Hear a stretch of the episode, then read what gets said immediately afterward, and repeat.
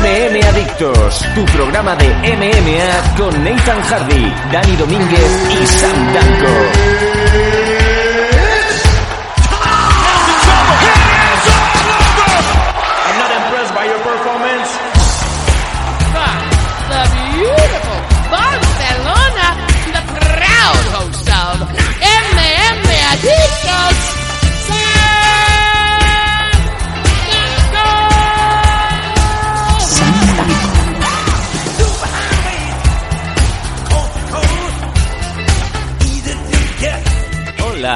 ¿Qué tal? ¿Cómo estáis todos amigos? Ya volvemos aquí a MM Adictos, tu programa semanal con todas las informaciones del mundo de las MMA de aquí y de fuera de España. ¿Cómo estáis todos? Es el número 234 y como habréis visto en la portada y durante estos días, viene un número cargadito y un número muy, muy especial. Volvemos una vez más a la senda de las entrevistas y hoy traemos una de esas que me imagino que va a dar muchísimo que hablar, que va a ser también una entrevista muy necesaria porque por fin vamos a poder eh, saber más de una de nuestras representantes españolas, de las que compiten fuera y de las que tienen títulos. ¿Cómo estamos, Nathan?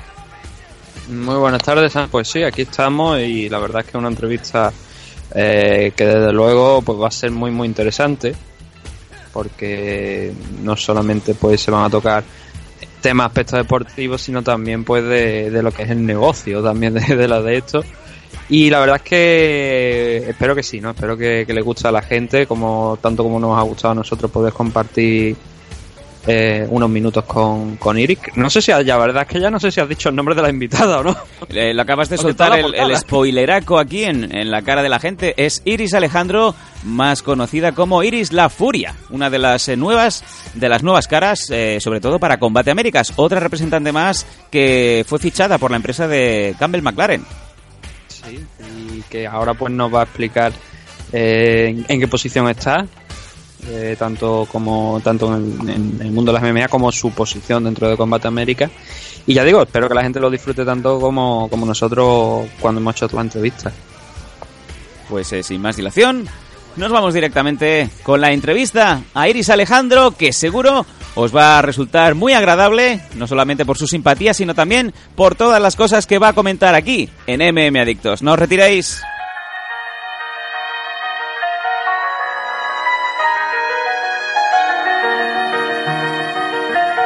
Deja de hacer lo que te toca y ve pasar tu tren. Nada puede ser tan malo como eso que hicimos y nunca recordamos, como eso que nos hicieron y nunca perdonamos.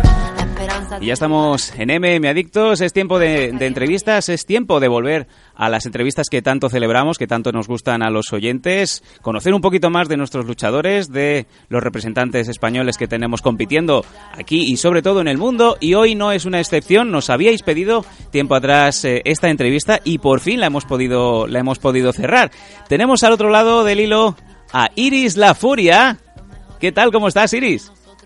Hola, MM Adictos, ¿qué tal? Oye, muchísimas gracias por invitarme hoy. Eh, Estoy muy feliz de estar con vosotros. Es un verdadero placer poderte tener y mira que precisamente no hacía mucho tiempo, estábamos tanto Nathan como yo comentando eh, que había sido un poco de ti, porque hacía pues eh, meses que no sabíamos mucho sobre qué estabas haciendo, por dónde te ibas moviendo y Sí. bueno, básicamente lo que podemos decir es que hace una semanita prácticamente te pusiste en contacto con nosotros y bueno, pues eh, nos comentaste, ¿no?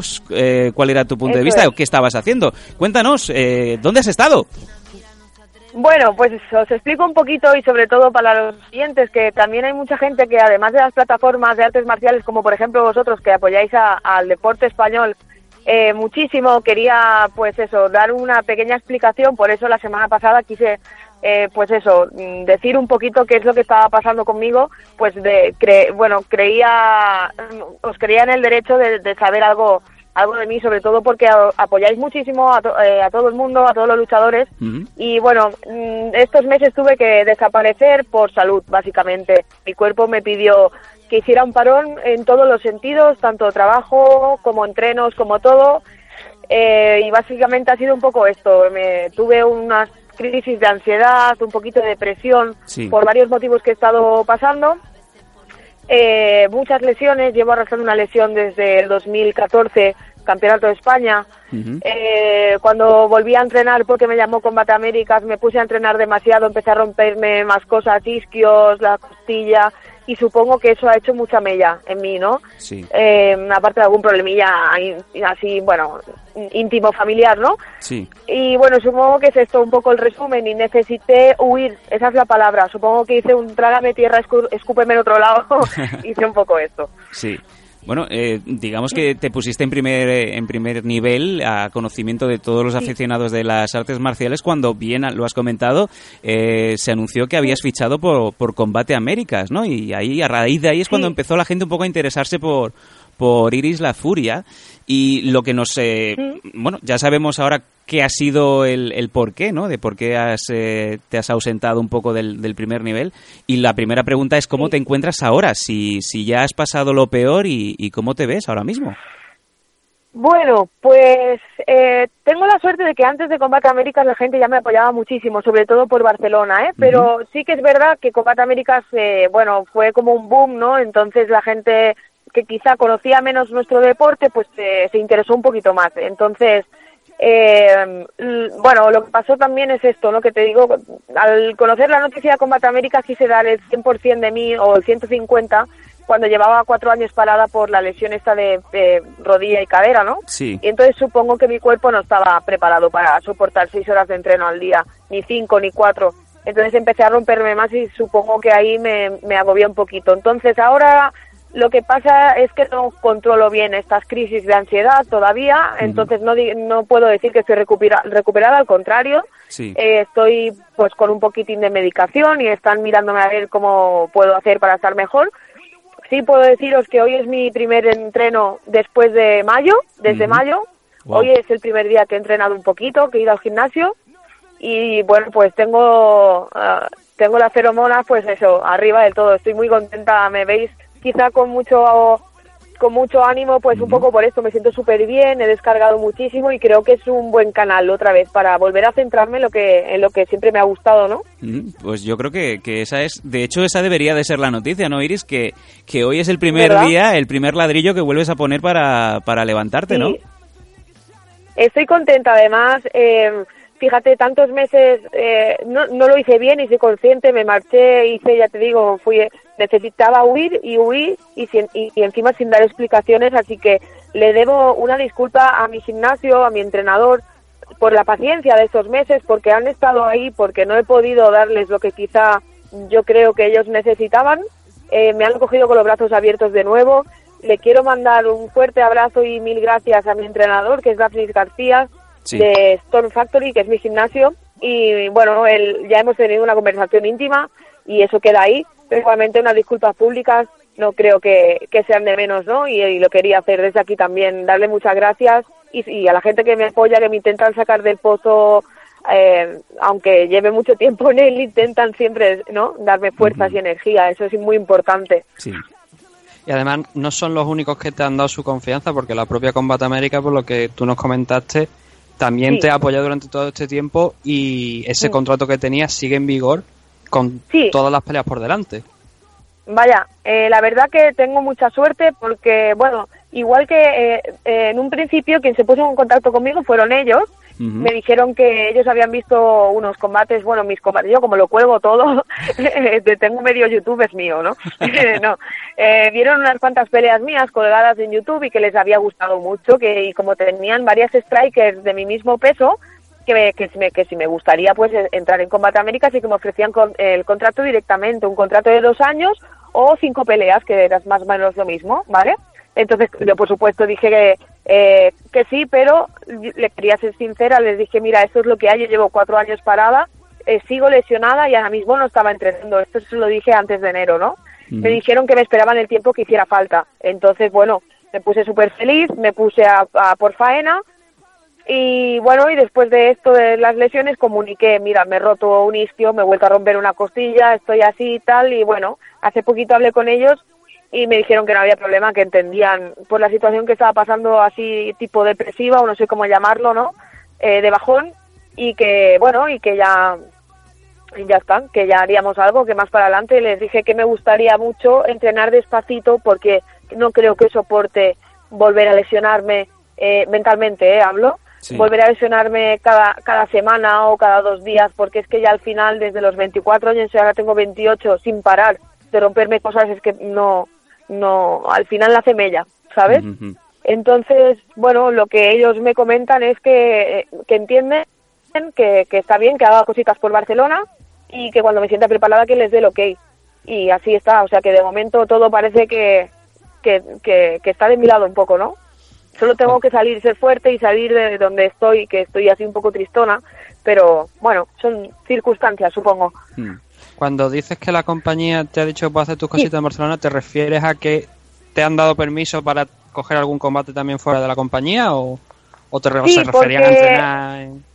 Yo creo que, bueno, yo por lo que vi en el contrato no podíamos hacer otra cosa que no fuera Combate Américas o Rising en China. Sí pero eh, vi otras compañeras, otras rivales que sí que han ido haciendo cositas fuera y claro, piensa que yo desde 2014 me disputé un cinturón MMA de España en 2016, pero iba sin entrenar. Sí lo gané, pero no no tenía una base de nada, ¿no? Lo hice, supongo, por en la palestra, ¿no? Y por eso eh, me jugué cinturón, pero en realidad desde el 2014 no entrenaba de seguido. Entonces, yo lo que les he comunicado es que a mí lo que me gustaría es, antes de cruzar el charco, yo necesito, ¿comprendéis? Entonces, necesito probarme en suelo, ir haciendo alguna competición pues de jiu-jitsu, de grappling o alguna alguna pelea profesional de K1 y ver cómo me siento, porque meterte en una jaula sin saber quién eres eh, a los 28 es muy complicado, porque yo he cambiado, todo el mundo cambia, ¿no?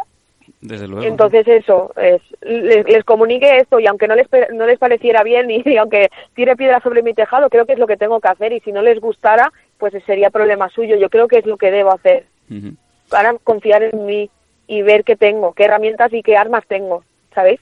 Desde luego, yo creo que está muy bien eh, esta confianza por parte de, Combate Américas, porque digamos que ahí, digamos, ahí tienes el, premio final, esa escalada que estás ahora mismo haciendo, pues eh, tiene su mérito y saber sobre todo de, ahora dices que tienes 28 años, tenemos ejemplos de, otras españolas que están peleando en Combate Américas que eh, tienen más edad que tú y que aún así la empresa tiene mucha paciencia, como es el caso de, Vanessa Rico, la cual, pues la edad también no es un factor.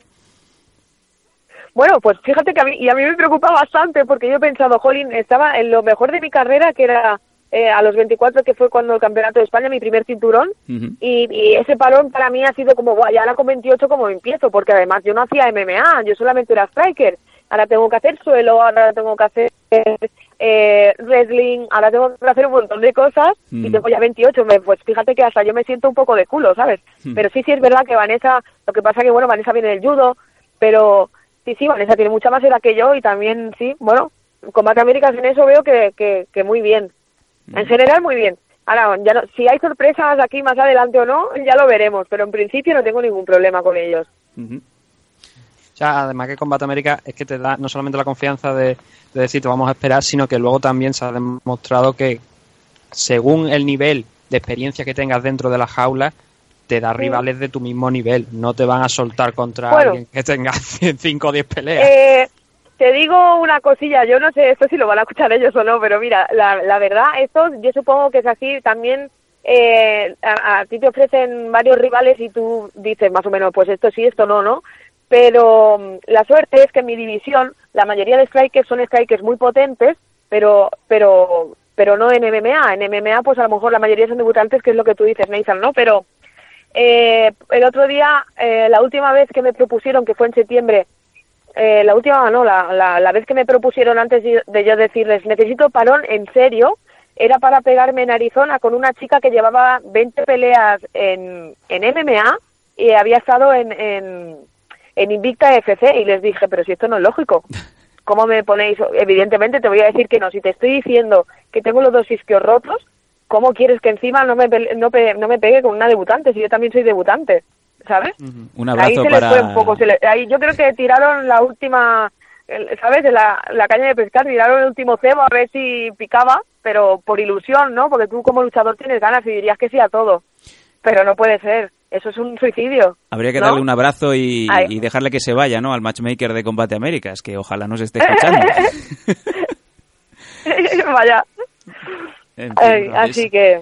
Eh... No, la verdad es que, es que te metan directamente con una persona de 20 peleas y que encima claro, está que él bueno, claro, es que... de UFC yo la verdad es que aluciné bastante porque bueno me dicen el nombre oye te apetece este combate antes antes de que te quieras tomar el respiro y le digo pero bueno esta chica quien me dice el nombre la pongo en YouTube y me veo que lleva 20 peleas que ha estado en Invicta durante no sé cuántos años con contrato y tal y, y la pelea era en dos semanas me habían avisado dos semanas antes para ir a Arizona y digo pero si madre mía pero esto no es normal. Recuerda, ¿Recuerdas el nombre de peso, ni, estoy entrenando, qué parte no había entendido, ¿sabes? Iris, ¿recuerdas el nombre por casualidad? Eh, no, pero te lo, te lo puedo buscar. Te os lo podría buscar en, en, la conversación de WhatsApp que tengo con la matchmaker de Combate América y os lo puedo decir luego, pero no, no, ahora mismo no me acuerdo. Bueno, que también cabe decir que a veces este tipo de cosas salen bien, porque sin ir más lejos, otro compañero de, de, gremio, como es Oscar Suárez, que también está en Combate Américas, también lo mandaron a, morir a, a Kunlun Fight en China, y sin embargo, el, el tío se marcó un combatazo ¿eh? y se trajo el cinturón. sí, es verdad a veces las cosas que parecen suicidios, ¿no? Al final, bueno, ¿sabes lo que pasa? Que tú, como tienes poco que perder al final, mm. supongo que vas más relajado, o sea, vas eh, con la atención suficiente como para no dejarte morir, o sea, supervivencia, pero no llevas el nerviosismo de tener que defender nada, ni tener que, ¿sabes?, demostrar nada. Entonces, y la otra persona sí. En cambio, supongo que tú, pues vas más relajado en ese sentido. Piensas, todo lo que tengo que hacer es que no me mate, ¿sabes? Sí, sí, sí. A veces es un qué, a veces es un punto a favor. Sí, es verdad. Sí, sí. Bueno, eh, hablábamos de la matchmaker de, de, Combate Américas. Creo que lo has comentado un poquito, lo has dejado entrever. Tu fichaje por Combate Américas fue, cuanto menos, eh, digno de, de película española, ¿eh? Perdona que te corte, ¿eh? Perdona que te corte, que eso lo he escuchado desde Matchmaker hacia adelante, perdona. Sí. ¿Me puedes repetir la pregunta? Sí, tanto. Te iba a decir que cuanto menos pintoresco, ¿no? La manera en cómo la Matchmaker se fijó en ti. Es digno de película española. ¿Cómo, ¿cómo fue esto? ¿Cómo se fijó en ti? bueno, pues eh, yo ya hacía tiempo, bueno, yo supongo que yo tenía mucha añoranza, ¿no? Y, y me sabía muy mal no, no, poder seguir peleando, no poder entrenar y subir cosas. Ya tenía bastantes seguidores en redes sociales y pues seguía subiendo pues mis vídeos o mis cositas, ¿no? A Instagram, eh, eh, la fanpage de Facebook, el YouTube y tal. Y, y, pues yo creo que fue la manera más tonta, porque yo soy fan de, de Misha Tate, como muchas luchadoras lo seremos, ¿no? Y luchadores. Sí. Y veo pues en Instagram una foto de Misha Tate con una chica al lado que no tenía ni idea de quién era y le di me gusta, le di dos clics y le di me gusta. Y al cabo de tres días me llega un mensaje de la chica esta que estaba en la foto con, con Misha Tate y se me presenta, me dice que es matchmaker de Combate América y que se, me se ha visto todos mis combates y que le, que le flipo, que le encanto y que, que, me ofrece contrato directamente de cinco peleas ya. Y digo, ¿cómo? Y dice, sí, sí, te he visto, me encanta. Y digo, pero bueno, es que mi situación quizá no es la más idónea, lo siento, y gracias por fijarte en mí, pero te tengo que ser sincera. Eh, no estoy en condiciones óptimas para lo que me ofreces. Y me dijo, te esperamos el tiempo que me haga falta porque lo he consultado con los de arriba. Y dije, wow. dije, wow. así que fue así. Yo lo, primero que pensaba ahora mismo es voy a darle like a toda la foto de Halle Berry, a ver si me contesta. Esta chica, la chica que, que, me propuso esto fue Nick Daly. Ella también estuvo en Invicta, también se pegó con Misa, es amiga de Misa, se ve o algo así. Y nada, y ahora justo eh, me han cambiado al matchmaker, ahora tengo que hablar con otra persona cuando hablo de cositas sobre Combate Américas y ella se ve que se ha apartado de combate eh, está haciendo de manager así a muchos chicos y tal, está así, bueno, muy bien, pero bueno, ella ya hizo lo que tenía que hacer. la verdad es que es, interesante, ¿no? Porque es el ejemplo, ¿no? De, lo, el esfuerzo que está haciendo Combate América por, darle oportunidad a luchadores de todo el mundo de, habla hispana, y no solamente hispana, americanos también, pero la verdad es que es espectacular, ¿no? Porque que, estén cada vez firmando más gente y que, oye, ahí se ve que la compañía tiene ganas, ¿sabe? Que no está a la expectativa de que le lleguen los, la, gente, que salen ellos a buscarlo. Salen a buscarlo, yo también, mira, no sé si, si es muy a lo mejor correcto decirlo, pero yo creo que también salen a buscarlo y con tanta prisa, sincera, bueno, en mi opinión, ¿eh? No lo sé. porque están con las divisiones a medias, es decir, no tienen una división completa con un montón de, de luchadores que, todos vayan a poderse pegar unos con, otros, sino que a lo mejor en mi división, por ejemplo, que es 125 libras, a mí lo que me expusieron es que yo iba a ser pionera española en esta división, que me iban, eh, bueno, que iba a ser la responsable de una especie Mm, no sé cómo explicaros, como una especie de ayuda que querían hacer para todos los luchadores cuando se, cuando se retiraran, para que tuvieran algo que hacer, para que pudieran hacer algo con su vida, eh, dedicada o no cerca de las MMA, ¿vale? Me propusieron un montón de cosas así súper chulas. Eh, ¿Qué pasó? Que cuando me dijeron esto, en la división de 125 libras, por ejemplo, de chicas, solamente habíamos dos. Entonces, o, te pones a buscarlas, o, o, ¿sabes? Tú no llamas a Combate Américas, oye, quiero quiero luchar contigo, ¿entiendes? Entonces yo creo que por eso se dan eh, tanta prisa y se ponen tanto las pilas, porque tienen las divisiones a medias, sobre todo de chicas. Hay alguna división... Dime. No, no, que te, decía que es verdad porque es que la única división donde, sobre todo femenina, donde realmente están ¿Mm? con una estructura la de 105. La, la, es, eso es, totalmente. Y 115, creo que también tienen, tienen varias buenas. La, eh, ahora no recuerdo los nombres de algunas, pero que se apoda Bunny, eh, con la conejita. Uh. Hay algunas en 115 que tienen varias y son muy buenas y, hacen buenos combates estelares incluso. Pero, por ejemplo, no hacen Copa Combate, hacen Copa Estrella y no ponen a chicas dentro de estos torneos, por ejemplo. ¿Por qué? Pues supongo yo que porque no tienen eh, demasiado donde, donde escoger aún. Entonces, yo creo que lo que están haciendo es, es contratos a descajo, aunque sean de una o dos, dos peleas, por, por tal de llenar división, porque claro, piensa, eh, si vosotros conocéis, supongo que sí, Amanda Serrano, ¿verdad? La, seis veces campeona de, seis divisiones diferentes del mundo de boxeo. Ella está en mi división de peso en, MMA, por ejemplo, en Combate Américas, y otra chica más. Mm, ¿Qué hacemos? Somos tres, no puede ser. Entonces se tienen que buscar la vida. Yo pienso un poco esto. Me, gustaría preguntarte. Acabas de dar una buena idea a los, a los makers de, de Combate América que están escuchando de hacer una Copa Combate femenina. Me, me gustaría. Bueno, hombre, piensa, a todos nos iría bien un premio de 100 mil dólares, ¿verdad? Uy, tanto. tanto. no, solamente, no solamente salir en los preliminares. Sí.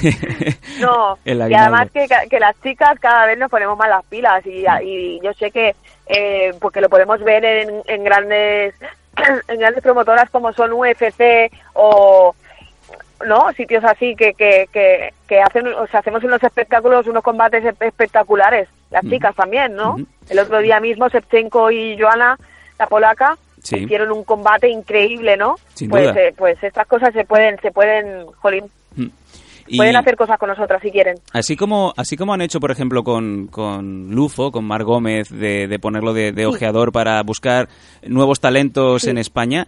Em, ¿Cómo lo ves tú? Porque, claro, no hay muchas chicas, en, por lo menos en primera, en primera división, en primera línea, que, puedan sobresalir. ¿Cómo, ¿Cómo lo ves tú? ¿Es verdad que tan difícil es encontrar luchadoras de primer nivel en España?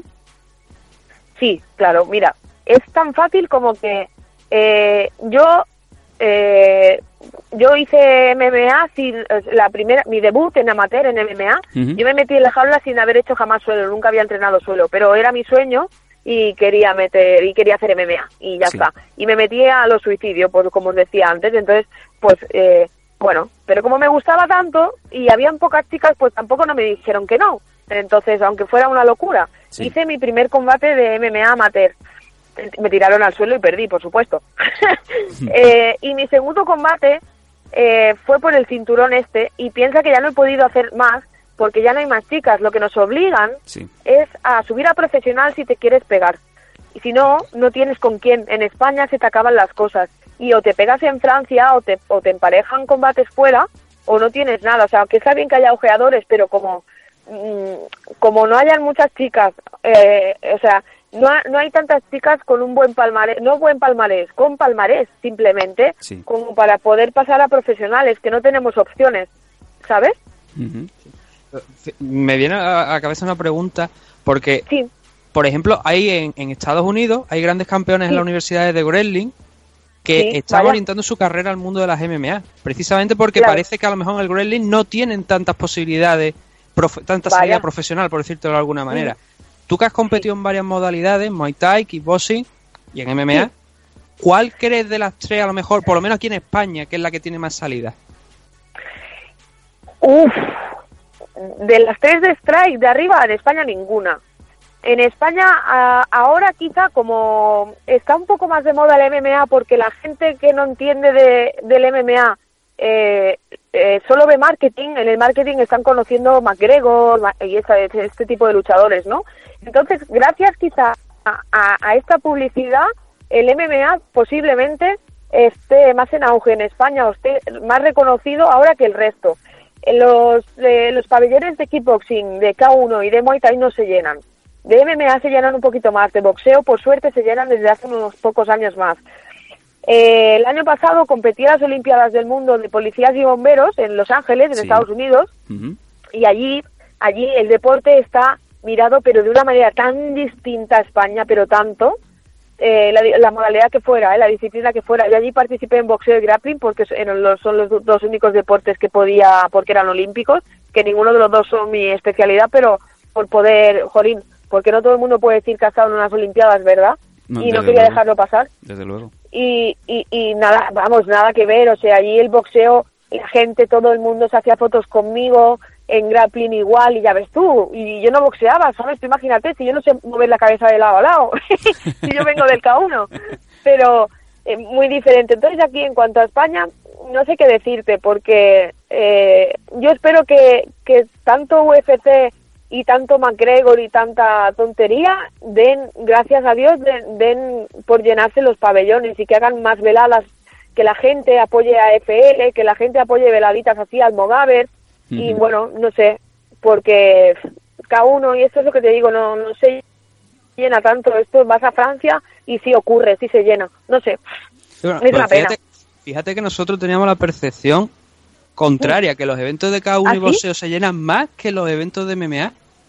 No, mira, se, se, llenan, o sea, se llenan cuando hay boxeo. Si hay boxeo, si en una misma velada comparten boxeo y otra disciplina, la gente sí va. Pero así, cada uno solo, no, yo no he visto llenarse un pabellón todavía. Mm, mm. ¿Sabes? Sí, alguna velada, pero es una velada a lo mejor muy concreta, así un tipo arremados y peligrosos, aquí en Barcelona, por ejemplo. ¿eh? También piensa que te hablo. Eh, Era precisamente el evento que tenía en mente. Sí, señor. Era el evento que tenía en mente. Ah, pues mira, armados y peligrosos sí que lo he visto llenarse, siempre. Pero el resto de veladas, pues no, no demasiado esas de Federación Catalana, así, ¿no? Que, bueno, también eh, se, portan así a medias. Entonces, hay muchos gimnasios que no quieren que no quieren ya nada con la Federación Catalana. Entonces, supongo que esto también hace las, las interrelaciones entre gimnasios y federaciones. Todo tiene que ver, supongo. Bueno, lo que parece que claro es que aún queda, ¿no? Aún queda para, para empezar a ver más chicas eh, de primer nivel en España, por lo menos en España, ¿no? Sí, sí, yo creo que sí. Aún queda, si aún queda que yo arranque porque estoy arrancando de nuevo, piensa que con estos meses que, he perdido, porque al final los he perdido, eh, estoy he tirado para atrás, ¿no? Supongo, pero bueno, no me quiero machacar con eso porque mm. creo que en ese momento era lo que tenía que hacer entonces ahora no me quiero machacar con algo que, que antes sí necesitaba, mi cuerpo me lo pedía, ¿no? Pero bueno, sí estoy un poco así, así con que, jo, tiempo perdido, ¿no? Pero bueno, espero volver más fuerte porque me estaba convirtiendo en una iris que no, que no me gustaba, que no me gusta, y yo quiero volver a ser Iris la Furia pues como era antes, ¿no? Fuerte, con, con, decidida. Dime. Fíjate nada más que el ejemplo de Juan Francisco Espino el guapo, que, Vaya, que ha ganado el Ultimate Fighter y tiene 38 años. Qué pasada, ¿eh? que ha sido un pasote. La semana pasada lo vi, qué guay. Por eso que la edad con 28 años todavía tiene una carrera larga por delante, que por eso... Sí, la verdad que no me puedo quejar, si en realidad todo lo que me ha pasado, fíjate, eh, empecé a entrenar con 23 súper tarde, yo empecé en abril del, 20, de, del 2013 a entrenar. y eh, bueno, me hago campeona de España en el 2014 ya. Fíjate. O sea que no me...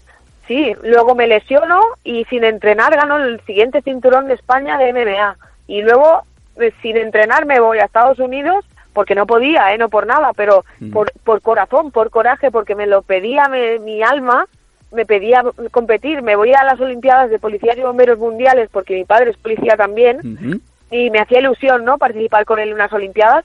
Él participó en karate y yo participé en boxeo y grappling y nos traemos tres medallas olímpicas, o sea que es que en realidad no me puedo quejar para nada. Eh, o sea, he tenido mucha mucha suerte y, me han salido las cosas muy bien, pero la, no me he respetado pues las lesiones, ¿no? Y, y la cabeza al final, pues jolín, pues se me ha fastidiado un poquillo. Yo creo que ahora el hecho de que ya vayamos a abandonar el 2018 y afrontemos el año nuevo, yo creo que también es, cuanto menos, para hacer borrón y cuenta nueva, ¿no, Iris? Para empezar bien el año y quizá darle, darle un nuevo empuje a todo por lo menos, como, se, como dice todo el mundo, vamos a empezar haciendo dieta. yo también, yo tengo que ser la primera, que he subido que tela. Sí. Bueno, eh, no, sé si, no, sé si nos queda alguna otra pregunta, Nathan, porque desde luego estaríamos una hora entera hablando con Iris, porque ya, ya lo sabíamos, nos habías avisado de que más que más que la furia eres la metralleta, ¿no? Porque a la que empezamos a hablar contigo, desde luego eh, se nos iría. Te hablo muchísimo, lo siento, es verdad es súper amena la, entrevista y, el rato que me imagino que los oyentes también lo estarán pasando descubriendo, los que aún no hayan descubierto a, Iris, pues ver que es una chica que vale muchísimo la pena y que sobre todo eh, va a ir a por todas, a la, que ya esté lista, fíjate, si en apenas un año ha empezado a hacer medallas, ha empezado a hacer cinturones, cuando ya cojas la carrerilla definitiva, pues eh, se te va a oír escuchar mucho, mucho, mucho. Qué guay, muchas gracias. Nathan, ¿tenemos alguna cosita más? Mm, no, la verdad es que ahora mismo no, no tengo ninguna pregunta más en mente. Ya lo hemos hablado todo, ¿verdad? bueno, vamos, vamos a dedicar los últimos eh, minutos del programa. No sé, eh, dirígete a la audiencia si hay alguna cosa que quieres que la gente sepa o alguna cosa que no, no haya salido en la entrevista. Bueno, eh, no sé si no ha salido, pero bueno, deciros, bueno, a todos los que nos estéis escuchando, sobre todo que máximo apoyo a todas las plataformas de, artes marciales que hay en España, porque para nosotros los luchadores son muy importantes y para los que están detrás de estas plataformas, como por ejemplo MMA Adictos, eh, también es muy importante para ellos mucho apoyo, mucho soporte, porque ellos están entregando un tiempo eh, que al final es personal por, por amor, sin ánimo de lucro, por amor a las artes marciales. Así que pido máximo apoyo a todos los luchadores y a estas plataformas que gracias a vosotros hoy en día pues somos alguien también, ¿no? Mm, esto pues me gustaría concluir con esto porque porque os quiero dar las gracias a vosotros y a los que estáis ahí en todas las redes sociales. Pues eh, te lo agradecemos de corazón muchísimo porque como bien dices hacemos una función también, eh, mayor o menor, pero somos parte ¿no? de, este puzzle y, lo que queremos es eso, que los oyentes sepan de los luchadores y entre todos pues podamos no hacer que todo el mundo pues esté donde realmente se merece no que es en primera división y, y, gozándolo y vosotros os merecéis ese sitio también y, normalmente nadie nadie menciona este tipo de cosas y yo creo que hay que hacerlo. Yo creo que hay que mencionaros. Pues eh, de corazón te lo agradecemos muchísimo y los micrófonos de Adictos van a estar siempre a tu disposición y me encantaría que la próxima vez que, nos sentemos a hablar contigo sea ya cuando, cuando estés ya a punto de, ponerte una vez más ahí a tope y sobre todo a, luchar, que es para, para, lo que has venido, ¿no? Para que vuelva la furia a ser quien, quien Eso, esperaremos un poquito, para que venga esa furia bien fuerte vamos a esperar un, poquito, pero pero volveré, para, para volver con más fuerza tengo que esperar un poquito, pero quiero volver muy muy fuerte, quiero ser una furia que nadie que diga, esta, esa furia es imparable, ¿qué ha pasado?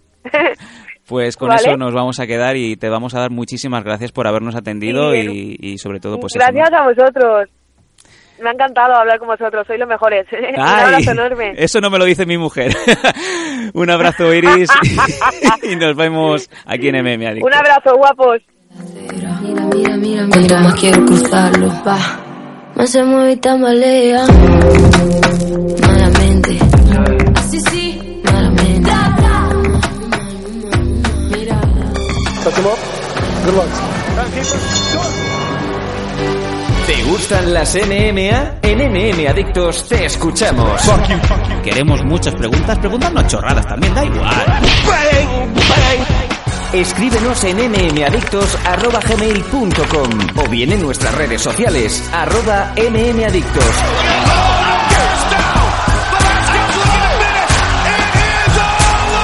MM Adictos, tu pregunta y nosotros sacaremos el Conor McGregor que llevas dentro. ¡Te esperamos! En realidad necesito mantenerme siempre tal como estaba al principio que cuando empecé a escribir, donde no me, no me preocupaba nunca el riesgo, porque si un libro iba mal no, no pasaba nada, porque han ido, habían ido mal los anteriores. Y el riesgo es fundamental para poder ser libre a la hora de escribir y no estar pendiente de lo que has hecho antes ni, ni de que pueda fracasar el libro. Ah, pensan dejarlo, mi idea recurrente, el toque, perderme, ser un Barleby sin banco, olvidar el folio en blanco, fantasear con la idea de no escribir más y dejar de ser una sombra de la realidad, si lo analizo fríamente. Ya volvemos de la entrevista, buena entrevista, una entrevista que nos ha gustado muchísimo. Esperamos que a todos nuestros oyentes, a nuestros MM adictos también. Y Nathan, ¿qué pozo nos ha quedado después de, de estar con Iris la Furia en los micros?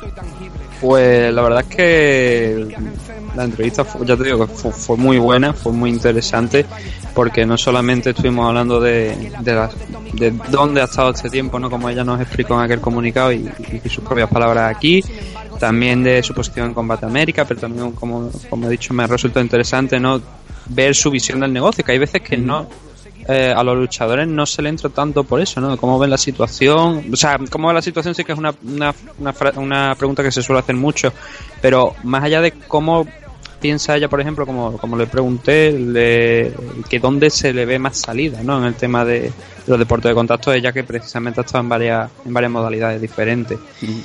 Y lo que también me resultó muy interesante es eso, el cómo nos ha contado ¿no? por el periodo que ha pasado de, de baja o de esa lesión de, de, rodilla que lleva arrastrando ya bastante tiempo, ahora está por suerte mejor, lo que pasó también con, con Combate América, justo cuando la iban a llamar, pues otra, otra lesión grave. Uh -huh.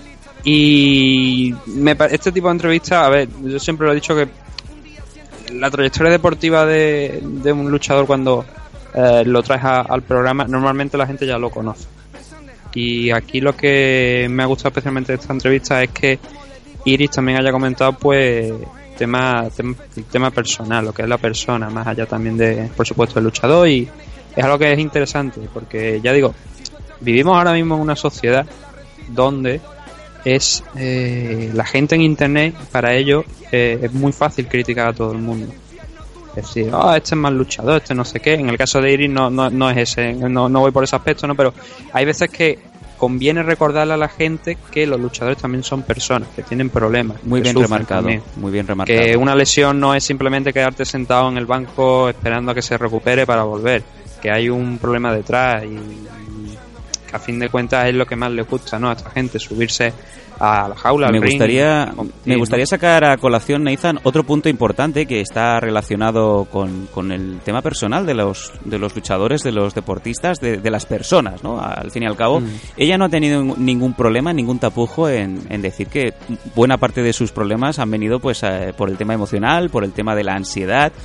Y es, uh -huh. un, eh, es un aspecto que muchos deportistas suelen ocultar porque como bien mm. dices tú, lo que son redes sociales, lo que es el de cara hacia afuera, hacia los eh, fans, son quizá las enfermedades o las dolencias, porque también son dolencias, que suelen quedar más fáciles de, de, omitir, ¿no? De cara al público. Y quizá este también es uno de los puntos importantes y es un gran escalón para superar por no solo por los deportistas, no solo por ir eh, propiamente, sino también por cualquier persona, ¿no?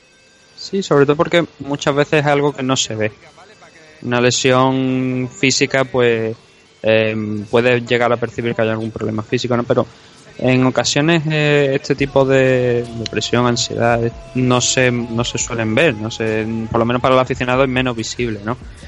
Y lo hemos visto no solamente en casos como el de Iris, también por ejemplo Ronda Rousey. Ronda Rousey estuvo un año totalmente desaparecida en combate y se hablaba mucho del tema pues de, de lo que le había afectado en esa primera derrota que tuvo contra contra Holly Holm, ¿no? Uh -huh. Y es un tema que yo os digo, es muy interesante y la verdad es que hay, que hay que decir que no se suele no se suele ver, por eso considero que ir explicando todo con sus propias palabras es muy importante y muy valiente también, un acto muy valiente por, por, lo que tú, por lo que estamos diciendo, por lo que tú has dicho concretamente, ¿no? Que hoy en día estamos que parece que cualquier problema, o sea, cualquier una derrota o no sé qué o cualquier cosa se te echa la gente encima, empieza a criticarte y la mucha gente piensa que eso no le va a afectar al luchador. Y oye, hay veces que también tenemos que medir las palabras, ¿no? Y hay veces que, aunque yo lo, solemos hacer de nosotros alguna vez de, de cachondeo, pero eh, yo siempre lo he dicho que respeto muchísimo a cualquiera que se sube dentro de la jaula y que, por supuesto, cuando hablamos, a lo mejor decimos, pues igual esto no ha sido, igual esto se podría haber hecho de otra manera. Es siempre comparándolo eh, con los mismos profesionales que hemos visto que de hecho. El caso es eso, ya digo que ha sido una entrevista muy muy interesante y espero que la gente la verdad lo, haya disfrutado como lo haya la hemos disfrutado nosotros y esperemos que en este 2019 pues tengamos mejores noticias aún por parte de Iris. Bien sea como ella nos ha dicho aquí una pelea aquí dentro de España pues para probarse para recuperar sensaciones para ver que está bien construir algo más de confianza no y luego pues por supuesto en Combate América allí en en Latinoamérica o no, porque o en Estados Unidos o no, ¿no? Porque se prevé que también a lo largo del 2019 monten ese evento aquí en o bien en Madrid o en Barcelona, principalmente en Madrid, ¿no? La fecha que es la, es la idea que tiene Carmen McLaren y podría ser una buena oportunidad desde luego para eh, si Iris por supuesto está recuperada poder verla aquí en España, ¿no? Ese combate que tenga aquí en España pues también está en Combate América, ¿por qué no? Agradecemos de corazón el tiempo de, Iris, eh, la simpatía, la sinceridad sobre todo y ese punto de humildad que tanto nos gusta. Es el punto que es necesario a veces recordar, porque ya sabemos que a veces el humo y los espejos eh, nublan mucho y estoy muy feliz particularmente de ver que el caso de Iris es totalmente opuesto una gran persona, como bien habéis visto, además una campeona, campeona de MMA y de K1 en España, campeona y medallista olímpica también, hay que decirlo, las Olimpiadas de Bomberos y Policías. Además, eh, criminóloga, bueno, es que tiene una, una amplia, un amplio abanico de cosas y que de por sí yo digo que la gente de, de MMA los oyentes, se merecen desde luego poder seguir a Iris en redes sociales, su seguimiento y que todo el mundo le dé el calor que necesita Iris para que este 2019 sea una vez más el año en el que se ponga en eh, primera fila. Ahora sí, nos vamos al corte publicitario y volvemos en MM Adictos. Nos vayáis. Si eres tanquista, lo vas a soñar. En realidad, yo estoy haciendo un estilo que a veces se derrama. He tenido que sacar un disco para que los tanco me inviten al programa. Que rapee sobre autobús, no voy a tener envidia. A mí me gustan los autobuses, pero a él le encantan las líneas. Yo en realidad soy una unidad química, me llaman arcano y a ti te desechan igual que desechan el metano. Lotanco.com con el veros de Ripollet y Sandanco. El del tranco. La gente quiere mucho la independencia. Yo me quedo con Arcano presentando bioluminiscencia. ¡Oh! Un, aplauso. para el pelo de Ripollet. Ahí está. Vale, para que tengas un poco en mente lo que busco. Vale. No sé si es una paranoia, siento borracho. Sería rollo. ¡Y tú eres tonto!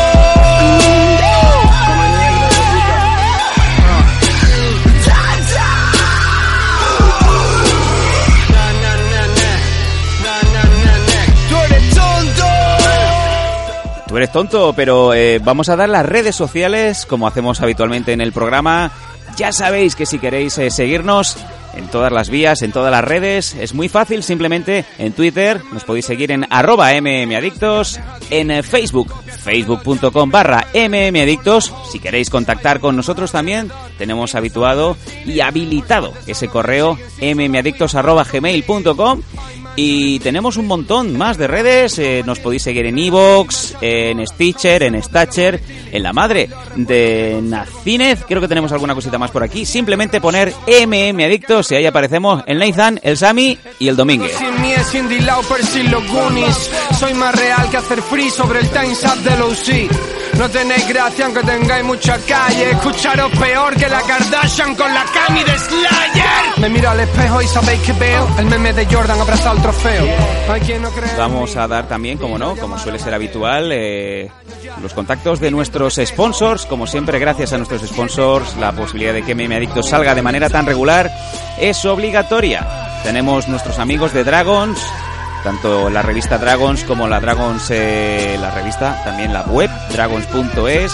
Y ya sabéis que tenían la comunidad Dragons, en donde podéis entrenar con eh, los amigos de Dragons, con el sensei Nacho Serapio, cuando queráis y donde queráis. cursos online de artes marciales, de deportes de contacto, además 365 días del año, con eh, vídeos, con seguimiento.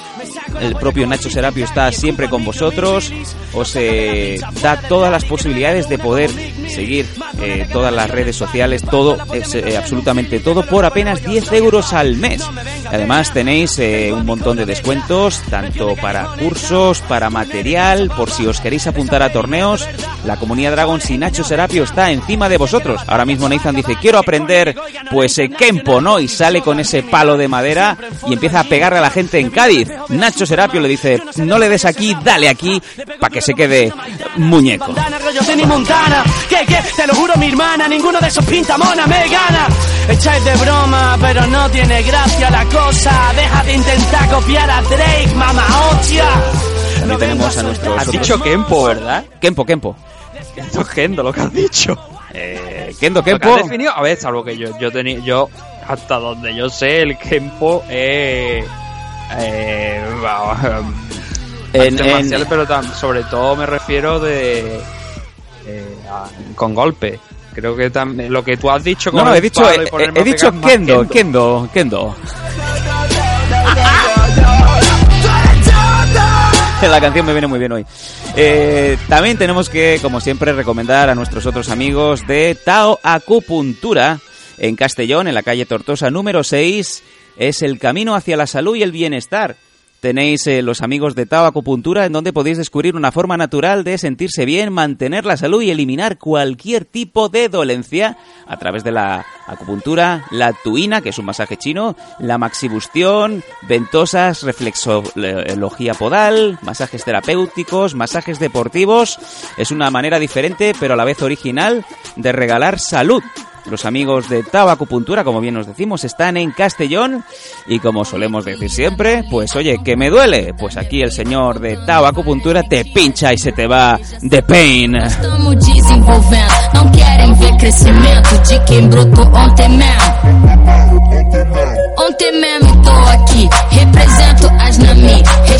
Es una medicina tradicional milenaria, Nathan, ¿eh? que esto estaba antes de- del Arco de Triunfo, de ahí de, de Barcelona. Mm, No, no, sí, es verdad. Ya lo, lo hemos comentado en alguna ocasión, pero es verdad que es una eh, medicina tradicional que lleva muchos años en funcionamiento y que está comprobado que funciona. No, el otro día vi Ya- al ya- Pitbull ya habéis ya contado una Peralta. vez el caso del perro. No, no, hablando, hablando del perro, el otro día vi al Pitbull Peralta que le estaban poniendo unas agujitas. Sí, le están haciendo acupuntura, ¿no? De, sí. Y también, como ya sabéis, además del programa semanal, si queréis más MM Adictos, si queréis programas entre semana, con las previas de varios eventos, con un poco ese romper la cuarta pared que solemos hacer eh, tanto Nathan como el que les suscribe, si queréis además eh, los Fight Selection, que son esos combates que son muy difíciles de conseguir, narrados por MM Adictos, esto y mil cosas más, como por ejemplo esta propia pasada semana ya empezamos a emitir los blogs especiales Inside de AFL, en donde, como Nathan puede comprobar, pues eh, apenas cinco pavos podéis ver al People Peralta dejar públicamente a Fran Montiel. Sí. Los Y- tres, dos, tres primeros minutos de- del primer número de, del blog de FL17 son maravillosos. Sí, sí, eh, la gente nos ha O sea, mandado audios Hay de... un punto de New Balance ortopédica. Amigos, esto no está pagado. Esto no está pagado. Yo no os digo No, más. esto desde luego no lo veis en- cuando veis un, un evento de UFC y veis a Dana White. No veis hasta ese punto ¿no? de, de alguien troleando de la manera en la que Pitbull, Pitbull Peralta hizo con, Sí, con Fran Montiel. allí Y luego el propio People Peralta, pues enseñándonos a hacer una, una vagina con un guante de látex y un vaso de, de estos de nocilla. Sí, y una esponja creo que también. ¿no? Maravilloso, maravilloso. Aparte, aparte de ahí esas en el blog, o sea, no me lo estoy inventando. aparte, aparte de estas locuras también, eh, cosas súper originales como ver a Luke Barnett dentro de la jaula vestido de traje, de traje de noche que me recordaba a aquellos anuncios antiguos de, de la selección española de fútbol en el Calderón, en los anuncios del corte inglés. Trajeado hasta arriba, pues eh, calentando en última instancia a Pierangela Rodríguez, ¿no? La fiera, que era una de las chicas que venían de, del Lulius Barnat de Málaga.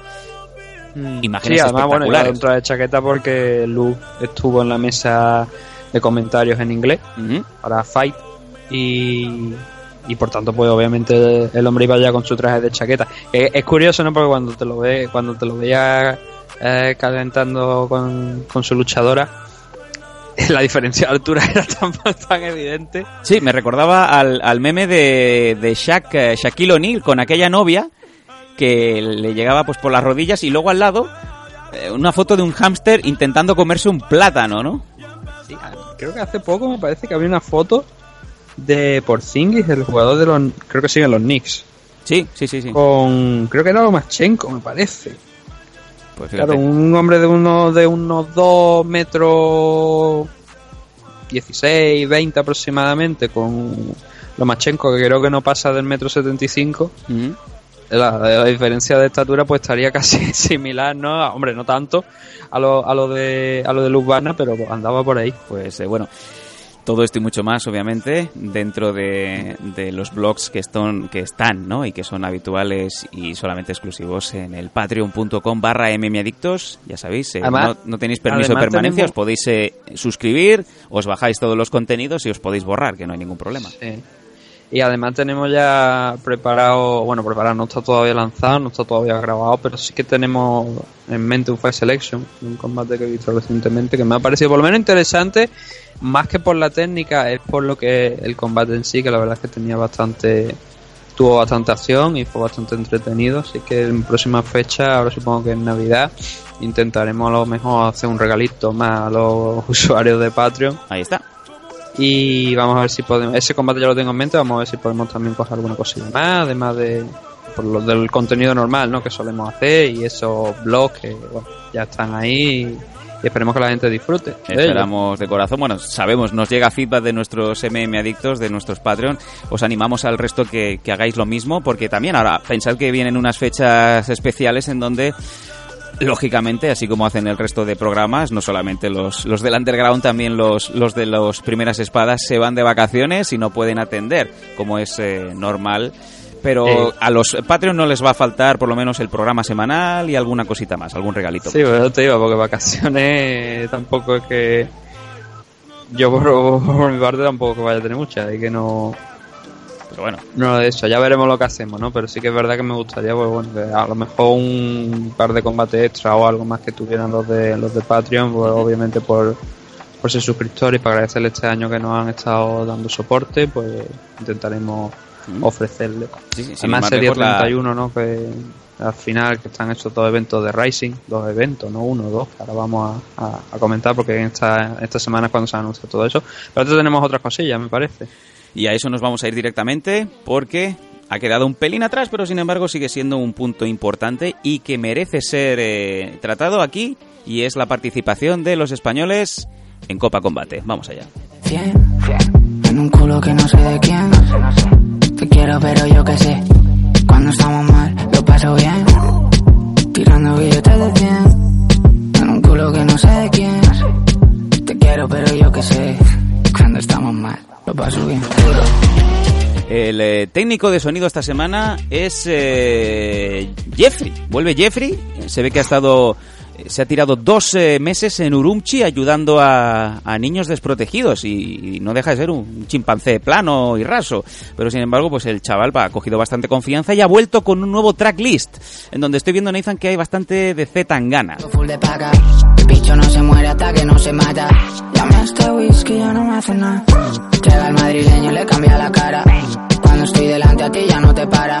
Bueno, vamos a dejar. Ha dicho a mí este whisky ya no me hace nada. Bueno, Nathan, pues eh, ya han pasado los días pertinentes para poder hablar con propiedad de lo que ocurrió en la Copa Combate, eh, en Combate Américas, hace un par de semanas, en donde participaba Daniel Requeijo como mm, reemplazo de última hora de Cebenzui Ruiz, el cual, pues, eh, por un lado decían que no pudo, no pudo viajar por tema de visado y por otro lado que tenía temas personales y por el tercer la tercera vertiente vimos en su Instagram eh, el mismo día que Requeijo se subía a la jaula una foto en un parador de Canarias eh, desnudo desnudo y con una minúscula sábana tapándole los genitales bueno, vamos a ver, Nathan. Ha habido mucha, como siempre, mucha polémica con el resultado de- del combate de Daniel Requeijo. Combate que perdió a los puntos.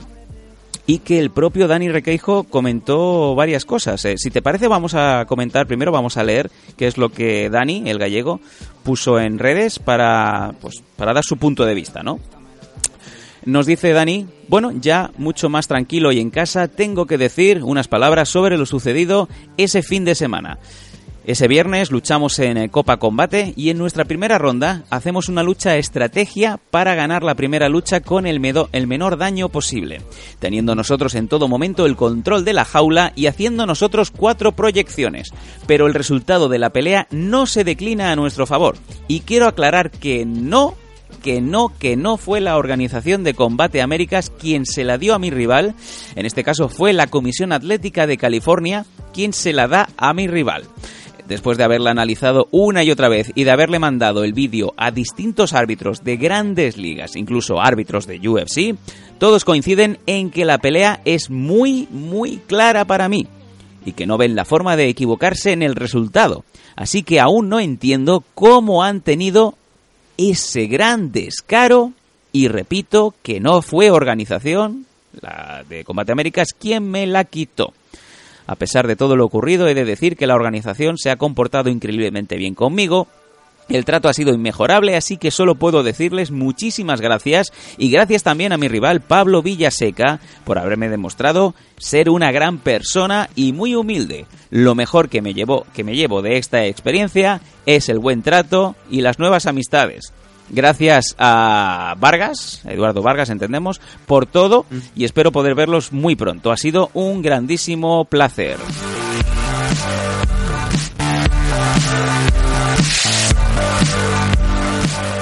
Bueno, estuvimos comentando, Nathan, esto hace unos días en, eh, mm. para nuestros suscriptores de Patreon, pero ahora vamos a hablarlo ya con el pozo bien, eh, bien asentado. Em, la participación tanto de Chento Márquez como de, de, Requeijo fue efímera, pero hubo mucho mucha polémica, ¿no? Se levantó bastante polvareda con la decisión arbitral de no darle el pase a Requeijo, sino a su rival, a Villaseca.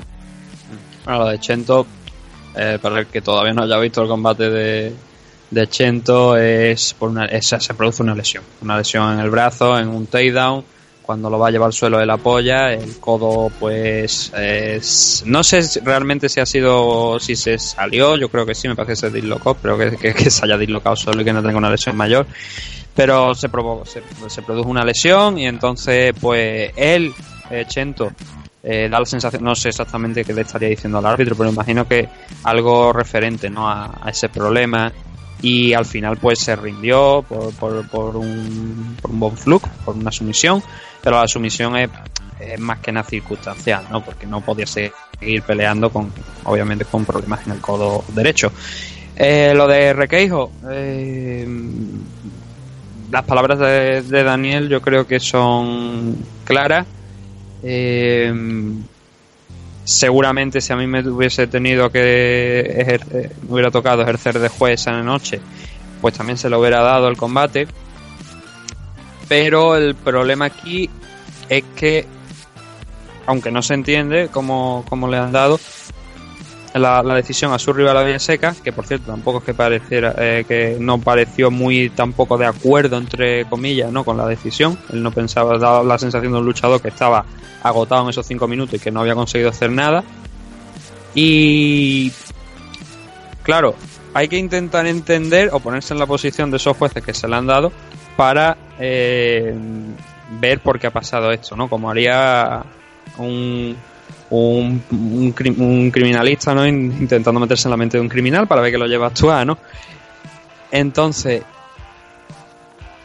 los jueces de California, bueno, los jueces normalmente que vemos en, en MMA, casi todas las comisiones atléticas son muchos de ellos en tema de boxeo.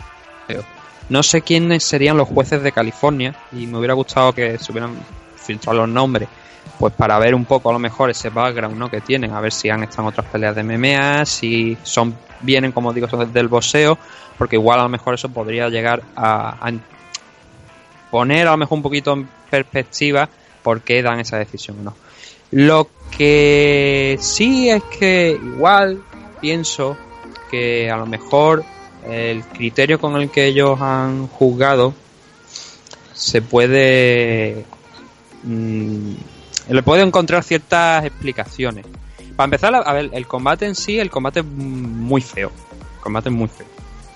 Hay veces que sales con una estrategia para ganar, pero si no la puedes ejecutar por completo y tu rival tampoco hace nada, el combate al final se queda en un combate feo, entre comillas, porque es una estrategia de desgaste en la que Dani, eh, Daniel sigue presionando, presionando, buscando derribar, consigue varios takedowns, pero sin embargo en esos takedowns realmente hay que decir que no consigue mantener a Villaseca en el suelo, aunque esos takedowns están ahí, existen, hay unos derribos ¿no? que, que toca, que llevan a Villaseca al suelo, pero se levanta casi al poco tiempo, ¿no?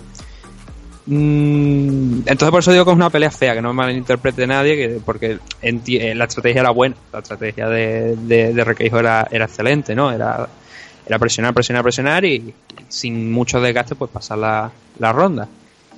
Eh, me puse a mirar la, la pues la documentación de la, del Estado de California, ¿no? De, la Comisión Atlética de California, el tema de las reglas. Obviamente ya las reglas no son las mismas que hace dos años. Si este combate se hubiera dado hace dos años, indudablemente, antes del 2017, indudablemente el combate era para Requeijo. Es que no habría sí que explicación ninguna, ni te podías poner, a la ni siquiera te podrías poner en, la piel del juez que se lo da a día seca para intentar buscar explicación. Sí. ¿Qué es lo que pasa? Que si ahora miras la, la, como te digo, la documentación, ¿no? De las reglas de California, hay varios puntos. Ahora todo el mundo sabe que estamos, hablamos de eh, grappling y striking efectivo en primera instancia, luego agresividad y luego control, me parece que eran exactamente, pero van en ese orden. Octagon control. Eh, sí, eso, eso que acuñó eh, USC. Por eso digo que hace dos años, indudablemente, antes del 2017, esta victoria era para Requeijo, porque es que no, no había como de este punto nos vamos al siguiente y si hay igual al siguiente también nos vamos para abajo, ¿no?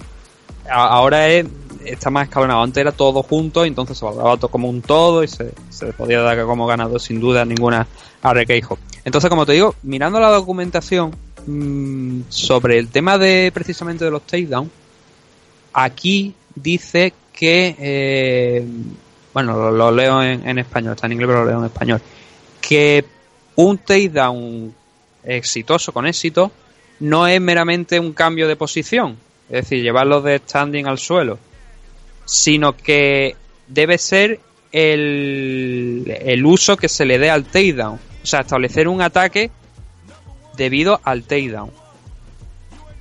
Si tú has visto el combate de Requeijo y los espectadores lo han visto, es lo que he comentado anteriormente. Requeijo consigue esos takedowns, pero no consigue establecer ningún ataque llamativo que, como dice la definición de grappling y striking efectivo, puedan llevar a la finalización del combate, que sería lo que sumaría puntos en ese, en ese aspecto. Eh, había otro, hay otro punto de, de esto que dice que eh, perseguir en, en, el tema de la agresividad, de la agresividad efectiva, ¿vale? Eh, perseguir a un, a un oponente sin, sin resultado efectivo o impacto no debe ser contado para no, debe ser tenido en cuenta por los jueces. Dice should not render in the judge's assessment, es decir, que no debe ser tenido en cuenta para, para hacer esto, ¿no? Claro, em, volvemos a lo mismo. Persigue, persigue, persigue, pero no tiene un resultado realmente sí, bueno, esos takedown, pero entonces entraríamos en lo de que el takedown no consigue sacar un, ataque, un intento de sumisión, mantenerlo en el suelo, mejorar la posición, no consigue eso, entonces, claro, si no, supongo, interpreto que estas estos dos jueces que se dan a seca trabajan con esto, trabajan con estas estas dos partes que aparecen en la en, en, la en el reglamento de, de las normas de, de la que regula por la comisión y además había al final de ese primer asalto un movimiento que, aunque Requeijo consigue escapar al final, justo antes de sonar la campana, que es un intento de sumisión, una guillotina. Claro, quizás para los jueces en un round que Requeijo pues tiene el control, consigue llevarlo cuatro veces al suelo, aunque tres, cuatro veces al suelo, aunque como digo, pues según está este punto de aquí, no, no sería realmente no se podrían contar realmente porque no, no llevan un ataque detrás. Eh, Villaseca solo lanza algunos puñetazos que no realmente parecen que tengan mucho peligro. Pero esa guillotina del final puede que en un round tan cerrado y habiéndola mantenido durante unos segundos, creo que fueron cerca de 10 segundos aproximadamente, pueda ser que los jueces a través de esa, de esa guillotina y a través de una igualdad hayan visto eso como un intento de finalizar la pelea lo suficientemente importante. De hecho, para mí ese momento es quizá a lo mejor el momento ofensivo por las dos partes más pues que más entraría a lo mejor en esa categoría de finalizar la pelea, la verdad. Y creo que a lo mejor pueden ahí pueden ir por ahí los tiros de estos dos jueces. Es una pelea complicada, ya digo, es una mm. pelea muy muy complicada. Yo como he dicho anteriormente, seguramente sí, y la he visto una vez, importante. Yo solamente lo he visto una vez. Si te parece, vamos, vamos a hacer una cosa y es que ha habido gente, han habido pues gente mm. que, conocemos, gente que los médicos conocen que han estado en ese en ese estadio, que han estado en ese pabellón viendo viendo el combate, como es el propio CEO de AFL, el propio Fran Montiel, pero el, cual también antes, de, antes de que lo ponga, déjame remarcar nuevamente que yo seguramente si hubiera estado allí eh, ejerciendo de juez también se lo hubiera dado a Requeijo. Pero claro, con la norma puedo entender que hay algunas dudas Así pues, vamos a dejar el punto de vista del propio Fran Montiel, que dejó, pues como bien decimos, unos comentarios respecto a esta pelea. Vamos allá. ¿Qué tal, señores y señoras? ¿Cómo estáis? Eh, bueno, habéis escrito varios preguntándome por la pelea de Dani de ayer. Eh, personalmente, para mí ganó la pelea perfectamente, vamos. O sea, no lo, lo proyectó dos veces, lo tumbó dos veces más de costado, no sé cómo se llama la técnica esa, de judo pero lo, lo, planchó cuatro veces. Se levantó rápido, sí, pero fueron cuatro takedowns. El otro no hizo nada, o sea, no, no hizo nada, la verdad es que no hizo nada. La pelea la gente estuvo silbando, quejándose, pero vamos a ver, Dani hizo una pelea súper estratégica por el tema de, de asegurarse la victoria, porque había dos combates más y 100 mil dólares en juego. Pero bueno, que Dani hizo un papelón, todo el pabellón silbando al resultado. Después cuando Pablo Villaseca salió al segundo combate, la gente lo abucheó, que la culpa no es del chaval, personalmente, en mi opinión. La culpa es de la de la perdón de la comisión atlética de, California que está que se sale este último año porque es vergonzoso ya darle la licencia a Chuck Liddell para volver a pelear ya es de vergüenza ajena vamos porque y por lo que se ve está teniendo bastantes críticas a nivel estatal y nacional aquí en Estados Unidos pero bueno, por la parte que toca el trato con los luchadores y a mí que me llamaron de invitado, estoy súper contento. El trato con los luchadores es cojonudo, la verdad, es muy bueno. Combate Américas como empresa es genial, es muy buena. A mí me ha gustado mucho desde dentro, la verdad que tenemos mucho que aprender en el sentido de organización, calidad, pero bueno, esto manda, señores, donde hay dinero hay dinero. Eh, no sé, la verdad que el tema de Dani ha sido un poco frustrante, ¿no? Y después viendo los resultados que Enrique Wasabi también la decisión deja mucho que desear. Y no sé, el tema es que no es culpa de la compañía desde mi punto de vista. Mucha gente está diciendo yo no tengo que nada que defender porque ni trabajo en Combate América ni nada, ¿no? Pero pero creo que la culpa no es de la empresa, que es porque aquí en Estados Unidos, yo desde que llegué hace dos semanas, he estado en 1500 reuniones aprendiendo cosas de aquí y, preguntando para saber un poquito más. Ya está descartado que después le va a venir a la pega. ¿eh? No, no os pongáis nerviosos porque económicamente es imposible trabajar aquí. La comisión atlética con los árbitros solo fácil se lleva entre 15 y 20 mil dólares. O sea que es una cantidad de pasta por la puta cara exagerado. Solo por autorizarte para hacer el evento son eh, 7.500, 8.000 dólares, o sea, de locos. Después, la gente, el tema, hay un tema que quería tocar que es el tema de las bolsas. ¿No? Estados Unidos paga una pasta y se va de puta madre. Señores, el estado de California, el estado de California te quita un 37% de tu bolsa. O sea, solo para que nos hagamos cuentas, que sí que el torneo son 100.000 dólares, está de puta madre, pues un pastón. Pero 100 el chaval que gana los 100.000 dólares le tiene que quitar. No empecemos con las antes de seguir, no empecemos con las comparaciones de las bolsas de España, porque no sé qué, porque la capacidad económica de un país o de los eventos y los patrocinios que hay allí con lo que tenemos en España es una mierda. Y aquí los luchadores venden, cosa que en España no venden todos. ¿Vale? Entonces, el chaval que a lo que íbamos, el chaval de los 100.000 cobra 63.000.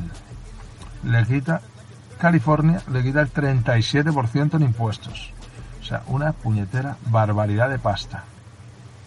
Después quítale lo que se lleva a su manager, lo que se lleva a su entrenador. O sea que se lleva una bolsa de puta madre, porque el chaval seguramente se habrá llevado 50.000 dólares, unos 45.000 euros, pero que, madre mía, con los impuestos, es de locos.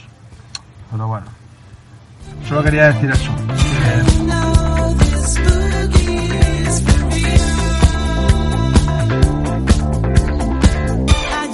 Bueno, ahí tenemos al paradigma del- de la alegría, Fran Montiel, dando su punto de vista. Mm, Él lo ve clarísimo que, que, bueno, que es, es un robo y también es importante ver eh, un poco cómo funciona allí todo, ¿no? No sé, ¿con qué te, con qué te has quedado de, este punto? Hay- me imagino que habrá alguna cosa que sí que querrás un poco rebatir, ¿no? Sí, bueno, más que rebatir, eh, eh, comentado un par de aspectos interesantes que me que ha, hecho. Bueno, yo, la verdad es que robo, yo no sé si llamarlo robo. A mí robo realmente, el estándar de robo lo, lo fijó eh, el combate de Mireia hace unos cuantos unos cuantos meses. Eso sí creo que fue lo de un robo. Lo de Requeijo, como te he dicho, creo que la decisión se la- yo se la hubiera dado a él, pero es una pelea donde hay pasa tan poco pasa tan poco por las dos partes, aunque como, como estamos diciendo, por Requeijo consigue esos 3-4 takedowns, que es muy complicado. Es que fue una pelea fea, o sea, estratégica, pero es que muchas veces las peleas estratégicas para el público son feas. Y repito, no estoy, no estoy diciendo nada malo de la estrategia de No, no, Requeijo, al contrario, me pareció una gran estrategia y muy inteligente. Pero eso a veces que convierte la pelea fea. Y también sabes quién contribuyó a que la pelea fuera fea. Y esta es una de las cosas que quería comentar. Vamos a ver. El árbitro. Porque ha dicho Fran lo de que el público estuvo abucheando durante la pelea. El árbitro, en parte, también tiene culpa de que esta pelea, que solamente era un round a 5 minutos, mm, no tuviera más acción, en parte. Porque Claro. si cuando tú ves que Requeijo, que va, va quedando poquito tiempo ya en, lo- en, en el en el eh, pues, en- poco, poco tiempo en el asalto de esos cinco minutos y ves que Requeijo no consigue progresar en esa posición coño dale un toquecito reinicia la pelea que lo hizo una vez pero si lo, lo puedes hacer dos, dos o tres veces porque está viendo que hay un stall de tres pares de cojones hazlo y la pelea seguramente habríamos visto una decisión mucho más clara. Y tanto para bien como para mal. Habríamos habríamos tenido una decisión mucho más clara. Porque realmente golpes se lanzaron bastante poco. Aunque sí las MMA no solamente son todos los golpes tal y cual. Pero se vieron muy poquitos muy poquitos golpes. Y la mayoría de ellos fueron golpes tímidos por parte de Villaseca no desde Sí. esa posición de presión que le estaba ejerciendo Recaigo lo segundo es el- lo del tema de las bolsas. Eh, yo creo que no es ningún secreto que la, el, el porcentaje muchas veces de la comisión, que no sabemos cuál es, aquí está, no ha dicho Frank, allí en California es el 37%, pero esa, ese porcentaje es muchas veces la diferencia de un luchador peleando en Nevada o peleando en California. Sí, sí, ya te puedo decir Hay yo. algunos luchadores que no quieren pelear fuera de determinados estados por esto mismo. Porque el dinero que las comisiones retienen eh, en cuanto a, a las ganancias del luchador, en algunos estados es mucho más alto que en otros. Sí, sí, sin duda. Y esto es producto pues de que cada estado pues tiene su propia legislación. Al ser Estados Unidos pues un, un conjunto pues de eso, de estados, ¿no? De no tener todos mismos pues las mismas leyes, la misma, eh, el mismo sistema fiscal y, y tal y cual, los mismos porcentajes de impuestos y tal. Sí, sí. Perfecto. Eh, Entonces eso, sí. eso es muy determinante muchas veces en, ese, en esos temas de un luchador que eh, no elija no pelear fuera de, de Nevada. ¿Por qué, por ejemplo, el Conor McGregor contra Javi se hizo en Nevada? No solamente a lo mejor por el tema de la ganancia, obviamente también la puerta y tal y cual influyó, ¿no? Pero probablemente uno de los temas más pues más llamativos sería ese, ¿no? El tema de la, de la fiscalidad, ¿no? De Ventajas- cuánto- ventajas fiscales. De, impuestos. Y lo, lo tercero era lo del tema de lo de Charlie Dell. No lo, no lo hemos comentado, la verdad, aquí en MMA ha dicho porque, aunque ya ha pasado unas cuantas semanas, ya va camino casi de un mes de esa, de esa pelea. pues eh, no lo hemos comentado porque tampoco es que haya mucho que comentar. No. Pasó lo que tenía que pasar, ¿no? El Tito Ortiz, pues, dando a, a Charlie Dell y, y ya está, ¿no? Que fue muy gracioso, ¿no? Verte a los comisarios, de, al staff de, de allí del evento intentando detener a, a Tito Ortiz mientras hacía su celebración. Era como, ¿pero qué estáis haciendo, Comentaremos- eso lo ha hecho tantos años ya en su carrera porque lo está, lo está intentando detener, ¿no? Comentaremos muy Y poco, que pero, pero lo que sí que hay que remarcar es que Chuck Liddell desde hacía días ya se veía que no estaba, no te digo para, para pelear, no estaba para, para dejarlo solo sin ningún punto de apoyo en ninguna parte. Que no tienen que, claro, que no tienen que haberle dado la licencia en ningún momento. No se aguantaba de pie y aparte eh, la promesa de, de la olla de que iban a hacer millones de, de dólares de recaudación debido a los puntos de pay-per-view. Es que Nathan, se están hablando de 35.000 a 40.000 pinchazos solamente y prometía un mínimo de 200.000. Sí, había de hecho una frase, una, una frase de McLaren, que decía, creo que era Ricky Palacios, me parece, que de la olla le pagaba menos que lo de lo que le había pagado Combate América. Pues fíjate con eso, no te... no- Y sí, pero hay, hay cosas más interesantes sobre esos temas también, porque eh, de la olla está haciendo promoción del evento, que por cierto, la promoción es- entraría dentro de lo que se conoce como cringe, ¿no? Porque aquello era para verlo, o sea, todo un silencio, Tito Ortiz pegando golpecitos en la mesa, sí, con sí. la mano como diciendo, bueno, que desde ¿Hacemos la olla algo? no sabía cómo promocionar el evento. ¿Nos vamos ya? Sí, eh, sí, realmente era no, le damos un aplauso y dejamos que se vaya, porque Exacto, era tal cual. Pero se ha tirado bastante tiempo largando contra Dana White y luego se han ido conociendo porcentajes de eh, las ganancias que retiene la compañía y lo que devuelve a los luchadores, o sea, de, de ese dinero lo que le da a los luchadores.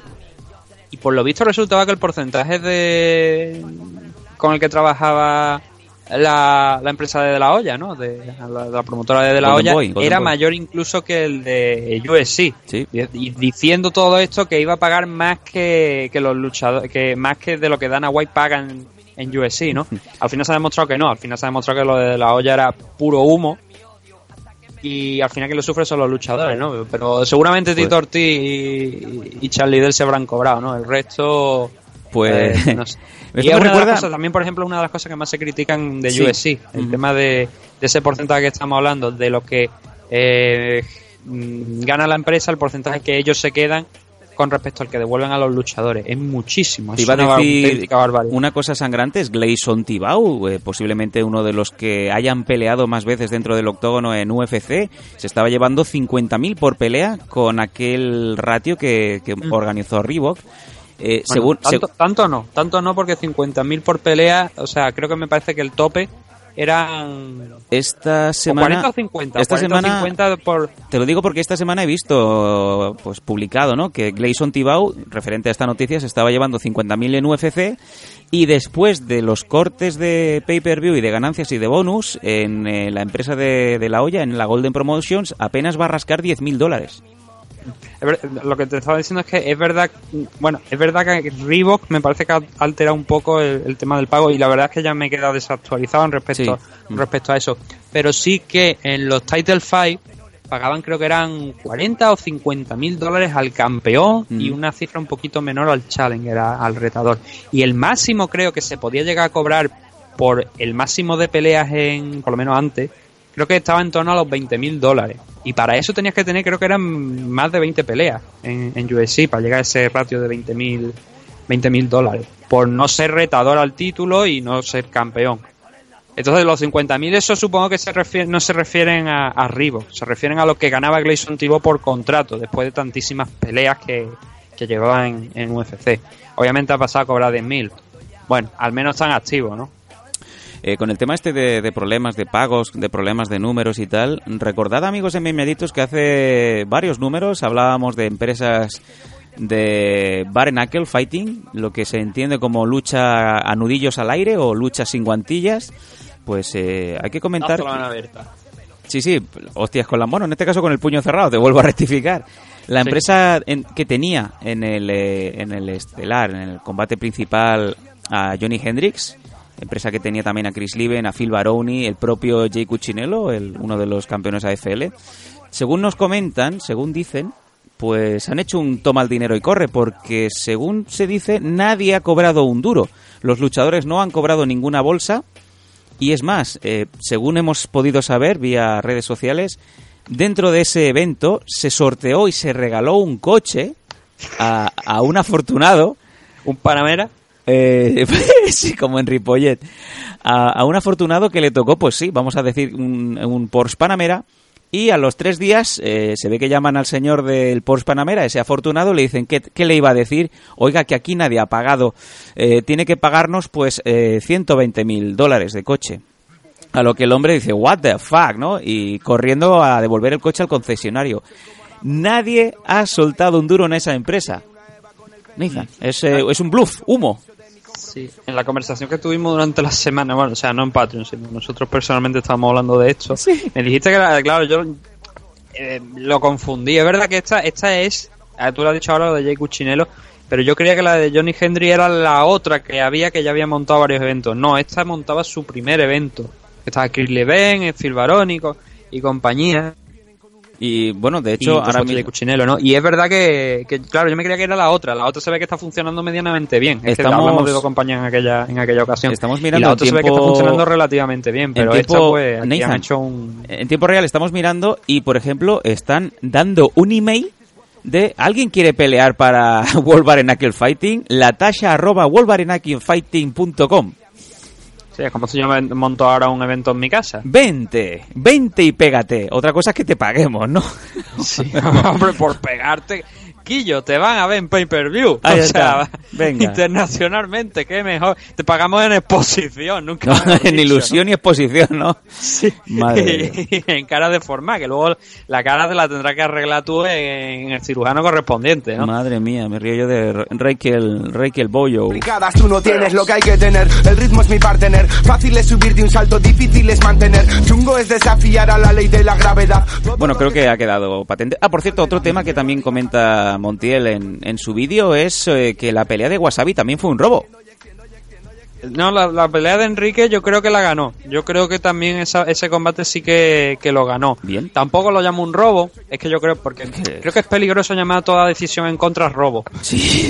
yo, yo, yo, pienso que eso es peligroso. Se puede llegar a acuñar el término robo como lo que ha hecho en el comunicado sí. eh, decir que no es problema de Combate América, es problema de las comisiones. Las comisiones son las que regulan los eventos. Nadie pone los árbitros a dedo. Nathan, dentro me de una encantaría, compañía. me encantaría que la Real Academia de la Lengua, eh, pues diera validez a robo como derrota. Decisión o sea, en Combate América. Sí, sí, o sea, eh, ¿Qué has hecho? ¿Has ganado o has perdido? Sí, sí, he perdido ¿por qué? Por robo, por darse choke, por decision, por TKO, no, no, por robo. He perdido por robo, vale, me quedo más tranquilo.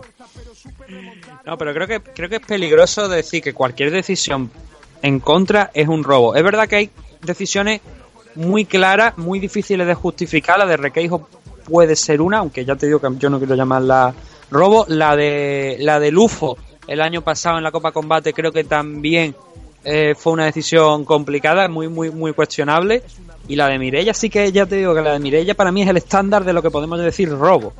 Porque fue un, casi un repaso por completo de, de Mirella sobre su rival. Mireia García. Por supuesto, como digo, despreciar a, para nada a su, a su contrincante, pero eh, creo que es peligroso, nuevamente, decir que cualquier decisión contra es un robo.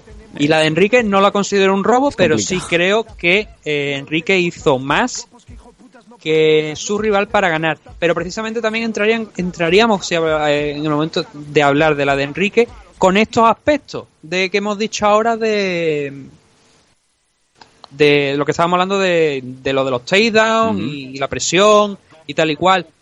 Yo no sé ahora mismo en México quiénes son los que están regulando. No sé qué tipo de normativa está en vigor en México, porque hablamos de la Unified Rule, pero no todas las no en todos los estados de Norteamérica, por ejemplo, están las mismas normas de la misma manera. Vamos a ir a lo de siempre. Claro, de- Aquí de Grand- vence, ejemplo, Fighter, que- vence finalizando. No hay más. Vence finalizando. Eh, sé que solo hay Sí, cinco el- minutos. Pues oye, aplícate, pon el turbo, pon una marcha más y puedes caer derrotado. Pero asegúrate de una victoria, no te vayas a manos de los jueces, ¿no? Es lo ideal, pero claro, es que yo creo que hemos complicado de alguna manera la normativa en lugar de hacerla más clara, que es como deberíamos intentar que, que, sea, ¿no? Creo que la hemos, en cierto modo, andado para atrás con todo esto de grappling efectivo. O sea, no poner, poner escalas, porque hemos puesto escalas, ¿vale? Está grappling efectivo y striking efectivo, luego está lo de la agresión y luego lo de lo del tema del control. Eso antes, como te he dicho, estaba todo junto, entonces era muy fácil jugar el combate de Requeijo. Ha hecho más, fin, se acabó. Como hay mucha, como estamos con esta escala, ahí ya puede dar interpretación especialmente de, del juez de por qué ha visto esto y por qué no ha visto esto. Y es muy complicado, es muy complicado ahora mismo las decisiones. Y, y lo ideal es lo que tú has dicho, es finalizarla, no dejarlo en las manos de los jueces. Y si tienes que llegar a decisión, asegúrate que por lo menos sea muy clara. Sea tan clara que no haya posibilidad ninguna de, de que nadie diga, pues no, este podría haber ganado, este o, o esto de aquí no me ha parecido. Ya digo, no, no fue el combate.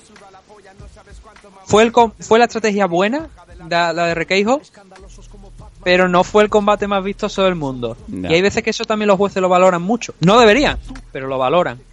Y es ahí, es- ya digo, es, muy, es una situación muy complicada. Una- es muy complicada y va a parecer a lo mejor que cualquier cosa que diga es que estoy hablando en contra de Requeijo y no, no es eso. Pero es, que es muy complicado de, de explicarlo, para, para que lo entienda la gente. Vamos, bueno, pues vamos a dejarlo aquí eh, en nuestro punto de vista sobre lo ocurrido en Combate Américas, insertando, como no, pues en los comentarios de, de Frank, Frank, Frank Montiel, el CEO de AFL, Pollo Capón, y nos vamos a cambiar de turno, vamos a cambiar al tercio siguiente, y es que pasamos de un eh, lado del mapa al otro, al lado opuesto. por el show, tres por capaz, cuatro por el KCO. Vivo como un rockstar dando la nota. ¿Quién tiene los huevos gordos de joder acá? Uno por el hip hop, dos por el show, tres por capaz. Cada nuevo día es una ruina y una caca para el que quiere dedicarse a ir jodiendo sobre cajas. No sé si lo captas, pero somos demasiado buenos en esto del balanceo, lanzando frasones que hacen y mira cómo flipan cuando cae esta droga pura, mierda de la buena. Veo culos, veo tetas, veo pollas y chochos todos excitados por las Bueno, bueno, vamos a, vamos a dejar aquí. Yo ya- ya, no, o sea. sí, hoy nos estamos cubriendo de Glory y no de Kickboxing precisamente. Llega ya un punto en el que, eh, vamos a bajar un poco el- ya el audio. Tenemos, tenemos que tenemos que poner a, a los oyentes, sobre todo a los Patreon, eh, tenemos que mandarles un botoncito, un botoncito eh, rojo que ponga bullshit y que cuando llegue un punto en el que no puedan más lo pulsen y nos llegue de manera telepática un eh, calambrazo en el culo para saber en qué punto pues El estamos pasando. no te jode. Bueno, pues Todos conejitos sueñan con hacer hits, van de modernitos, cambian de chaquetas, seguidores de modas. Vámonos, venga, sí. Bueno, vamos a hablar de Rising. Sí, ya habíamos hablado de Rising bastante, pero es que ha acabado de eh, perfilarse una car que cuanto menos va a ser espectacular. Si ya de por sí teníamos grandísimos nombres confirmados, hemos de sumarle varios que hacen que sea una car, como bien digo, única. Nathan, cuéntanos las últimas adquisiciones y cómo queda esto, porque eh, yo creo que puede ser tranquilamente el evento del año de todas las federaciones. Lo primero es que no es una cara al final, son dos caras. Pues cuéntanos. Van a ser dos eventos, uno detrás de otro, en el Saitama, pero van a ser dos. Vámonos, pues explícanos. Bueno, creo que son los dos en el Saitama. A ver, eh, déjame comprobarlo, Sí, sí, pero... sí, son los dos en el Saitama. que son los dos en el Saitama. Los dos, ahora aquí los dos en el Saitama, Sai- te lo confirmo ahora Saitama, mismo. pero ponen Tokio y digo, no, Tokio no, Saitama. A ver, eh, son dos eventos, como te he dicho. El segundo evento se da a conocer ahora este, esta semana. Y el primero de los eventos, ya lo habíamos estado comentando el, el miércoles. Habíamos estado hablando un poco de la car que iba, que iba a darse, ¿no? Además de lo que habíamos comentado el miércoles, por supuesto, bueno, Tenshin Asukawa contra Floyd Mayweather, el Kana Sakura contra Yaka Hamasaki, Kyoji Horiguchi enfrentándose al campeón de, de Bellator Darren Caldwell. Ya nada más que con esas tres peleas, yo creo que tranquila- tranquilamente estamos hablando del evento del año. Luego, además, por supuesto, tenemos esos otros nombres adicionales. Además, eh, se ha dicho que Gaby García vuelve. Nuestra amiga. Sí, contra Bárbara Nepomuceno. No tengo datos de ella. Brasileña. Pero por lo visto es de Brasil, así que supongo que a lo mejor también en parte Gaby ha dicho, pues mira, esta chica o algo le ha ofrecido algo. Como si se hubiera buscado ella la pelea, ¿sabes? Se ha- y se ha- hubiera dicho, pues bueno, se ha cerrado sitio para una más. un catchweight de 102 kilos, en donde Gaby García tiene que bajar de peso considerablemente para alcanzar a una Bárbara Nepomuceno que tiene que subir de peso. Fíjate tú la diferencia en lo que se va a convertir en el enésimo Freak Fight, ¿no? De, Sí, de ¿y por qué? Rising. ¿Y por qué no? Hablamos de la Gaby García de hace unos cuantos años cuando apareció en el Ultimate Fighter contra Vanderlei Silva. O sea, contra Vanderlei Silva, en el equipo de Vanderlei Silva. Sí, sí, sí. Que podía haberlo cogido a Vanderlei y habérselo comido si le hubiera dado la gana. Sí, Porque sí. era súper grande, excesivamente grande. Daba ¿no? miedo, daba Bajo miedo. de peso ya y es la Gaby García que conocemos hoy en día. Pero además, hay un combate que a mí de alguna manera me ha hecho bastante ilusión, no solamente porque, bueno, Miyu Yamamoto va a pelear, sino porque además han programado para este evento de Rising frente a Miyu Yamamoto a Mika Nagano. Es una igual no le suena a mucha gente, pero Mika Nagano se ha pegado pues prácticamente contra todo lo mejor que había antes y ahora ya no tanto porque ahora ya, ya pues hubo un momento donde ya se retiró hace un- unos cuantos años, pero luego eh, en el 2016 ya empezó a volver, empezó a tener algunos algunos combates, algunos combates también de exhibición en grappling, pero se ha pegado contra ah, eh, Selin Haga, contra Saori Shioka al principio de su carrera, contra Megumi Fuji dos veces, contra Handel, contra Soji Han, contra Miya Maguchi, Mi Fujino, o sea, se ha pegado, como he dicho, con todo lo que había en la categoría en G-Well, con todo. Impresionante. Y por eso te digo que eh, me hace ilusión especialmente que después de todo eso, Rising, la no sé cómo ha llegado han llegado a este combate, porque creo que es un combate pues bastante interesante también para Miyu Yamamoto. Y no sé cómo han llegado a esto, pero mm, me agrada ver a Mika Nagano en una card de Rising después de tantos años. De, que, que es joven, son 34 años nada más lo que tiene, pero después de tantos años de, de haber estado peleando contra los mejores, va a tener la oportunidad en el eh, mayor escenario de todo. Es una de una chica que ha estado casi toda su carrera, por no, a excepción de algunos combates, pero ha estado casi toda su carrera en G-Well. Eh, ha construido G-Well, por decirlo de alguna manera, y este combate, que espero que no sea el último, ¿no? Pero este combate en Racing es a modo de recompensa, creo yo, para, para toda su carrera. Y por eso me ha agradado especialmente el que el que Racing me haya, pues, haya sorprendido con esto. Y como punto curioso, también ha estado haciendo puro resu, ha estado haciendo wrestling en Ice Ribbon y en Stardom, ¿no? Lo cual, pues, eh, yo tengo eh, bastante bueno, confianza. En, esto. Stardom creo que no llegó a estar, pero sí recuerdo haber visto eh, a una chica que estaba en Stardom entrenando con ella. Entonces a lo mejor puede ser que venga por ahí. La verdad es que no, nada, no, yo recuerdo que, que yo recuerde creo que en Stardom nunca ha llegado a estar. Bueno, Pero Eh, se me puede pasar por, por completo. También tenemos, Nathan, por aquí, otros ilustres. Rena Kubota, que vuelve también a, a Rising, ¿no? Sí, eh, claro, yo iba, yo, o sea, eso lo habíamos comentado el miércoles, yo iba a pasarme al otro evento, porque si no luego me Sí, dice sí, que sí, sí, rápidamente. Eh, tanto Kana Sakura, Ayaka Hamasaki y Rena Kubota, ¿no? Otra de las favoritas del público japonés, están programadas. Además, Ulka Sasaki contra Manel KP, Daron Christian contra Damien Brown, dos, dos ex USC, Yuki Motoya peleando contra Justin Scoggin, también otro ex USC, Johnny Case de PFL en el último su combate haciendo peleando contra Yusuke Yachi, eh, Tyson Nobumitsu, Tyson Osawa peleando contra Tofi Musaev. Aquí teóricamente nos tenemos que asegurar torta, porque Nobumitsu, Nobumitsu solo conoce una marcha que, que todo adelante y, solta aguantazo, a pesar de que es 155 libras lightweight. Y que sea lo que Dios quiera. Sí, luego tenemos a Yuyu, a Shin Yunosawa que va a pelear contra Justina Sofía Java, que la verdad es que tampoco es que tengo registro de ella, pero Yuyu también es como está empezando con su con la carrera, pues mm, ahora mismo está en 12 los dos combates en- aquí en bueno, los dos en Rising sí, los dos han sido en eh, los dos combates, sí, efectivamente, los dos combates han sido en Rising. Pues está, como te digo, empezando con la carrera y es lógico que le pongan también rivales pues, que están empezando, que no tengan peleas profesionales, eso es normal. Antes de que, de que te Eh, vayas al segundo que- sí, además también está el retiro de Kazuyuki Miyata enfrentándose al Son Yamamoto, al hijo de, de Miyu. Sí. Eh, me gustaría, me gustaría, contra Manuel Capé y me gustaría, Prochaka contra Manuel Newton. me gustaría comentar una cosa antes de que nos vayamos al, al otro car que también está dentro del mismo día. La opción de que Darion Caldwell de Bellator participe contra Kyoji Horiguchi, según confirmaron fuentes esta semana, es una idea muy clara que también tiene Scott Coker, que es la de empezar a mezclar luchadores de una y otra marca. Es posible de que tengamos varias cars combinadas entre Rising y Bellator en 2019, lo cual también, pues esto lo eleva exponencialmente, ¿no? Sí. Claro, car conjunta sería una cosa diferente, nueva, en el caso en la relación entre Rising y Bellator. Luchadores de Bellator en Rising y de Rising en Bellator ya se ha hecho en, ocasiones anteriores. Eh, cuando Kim Molawal, por ejemplo, pues estuvo participando aquí en, el torneo, en el Openway, pues estuvo, ya te digo, venía desde Bellator, ¿no? Y además Mirko va a estar peleando en Bellator el año que viene, si todo sale bien. Entonces vemos que sí, pues que hay un flujo de luchadores.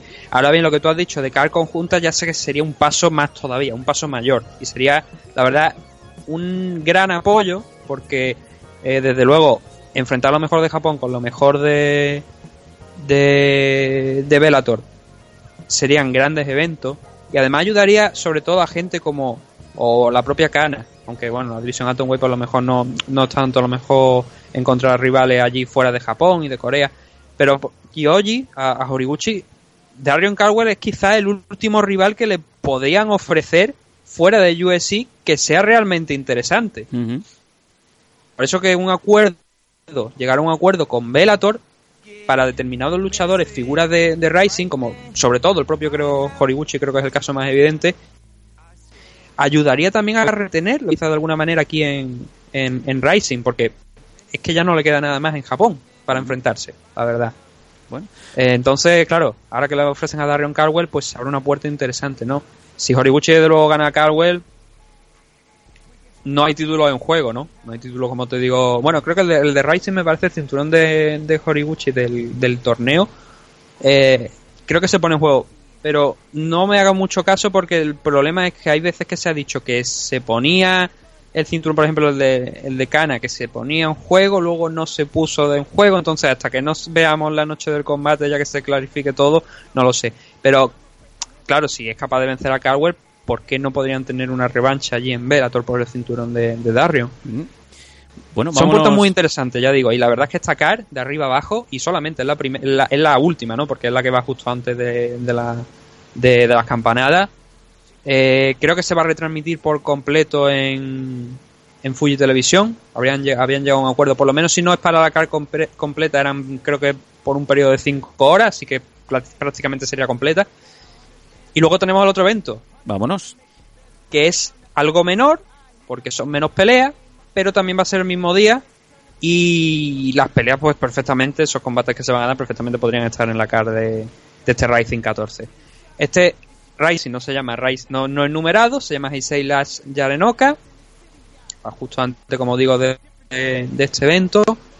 Y tenemos pues las figuras que se han quedado fuera de, de esa car, se vienen aquí. Nombres como Kai Asa- bueno, como los hermanos Asakura, tanto Kai como Mikuru, no tienen nada que ver con Kana, por si acaso alguien está pensando que fueron son hermanos, no, pero Kai y Mikuru sí que son hermanos entre ellos. Y tenemos a Mikuru Sakura enfrentándose a, a Takeshi Inoue, veterano ya de, de las MMA en Japón. Mikuru pues, solamente tiene nueve peleas profesionales, pero en el caso de Takeshi estamos hablando de 35 peleas profesionales, 24 victorias. Con lo cual Mikuru tiene una grandísima oportunidad para seguir avanzando. Los hermanos Sakura, la verdad es que en este evento tienen una oportunidad para seguir creciendo y, e ir logrando po- poco a poco más. Eh, Kai se va a enfrentar a Jeo Hun Moon en el segundo enfrentamiento que tienen ambos, lo que sirve de revancha de la pelea que tuvieron en Raw SC, eh, que fue la primera derrota profesional de, de, de Kai, la única derrota profesional hasta ahora de, de Kai, y ha conseguido Rising pues hacer la revancha aquí. Eh, Jae Hoon Moon ya había estado aquí eh, en, en- peleando en el torneo Bantamweight, había ya estado en la compañía, con lo cual tampoco es una sorpresa que lo tengamos aquí. Pero una pelea de nivel, que nadie le engañe ese 11-11 que tiene Jae Hoon Moon.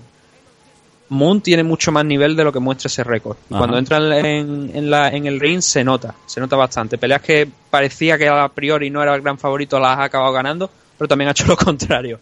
Por eso es una pelea in- interesante para Kai, más allá también de, por supuesto, de la revancha. Un Tenemos también un 11 combate de equipos 11-11 entre que se puede... Takuma Konishi. Nathan, un 11-11 que se puede denominar eh, luchador imprevisible, ¿no? Sí, yo creo que es la, es la, es la mejor definición. Es un tipo duro. No, no apuesten que- por él. Nunca apuesten por él. No, no, yo no apostaría por él, pero Nunca. a mí es un luchador que me gusta ver, porque creo que tiene mucho más de lo que demuestra ese, ese récord. Bastante más. Bueno. Y ya te digo, es una. Quizá la gente a lo mejor solamente se, se, se centra en los récords, ¿no? Pero por ejemplo tiene una victoria contra Anthony Bircha. Ah. Es un nombre pues de, de cierto nivel ya, a nivel internacional. Entonces, lo que digo. Eh, Raw sí también es que hay veces que las peleas pues no... No... es un- un día hablaremos bien del sistema de puntuación de Row porque no es, salvo que lo hayan cambiado, hace unos, hace unos cuantos añitos cambiaron el sistema y ahora se llama un sistema pues de Unlimited Points, por decirlo de alguna manera. Sí. Bueno, que se llama así, mejor dicho, donde los rounds no se juzgan por un 10-9, o sea, no es un sistema de 10 puntos. Son acciones conseguidas, donde en la regla de en la página web precisamente de Row se puede ver, donde por cada, por ejemplo, por un takedown te dan no sé cuántos puntos, por el otro eh, por, por, un golpe claro, por un knockdown tantos, y luego también te pueden quitar por tarjeta amarilla y por cosas así. Entonces no es un sistema, como te digo, de 10 puntos, y la pelea, aunque bueno, Jeff Moon vino, vino antes de eso, eh, muchos de sus combates vinieron antes de ese cambio, pero son diferentes, ¿sabes? Hay veces que no controlas tanto las decisiones. Vámonos, vámonos al siguiente combate, venga.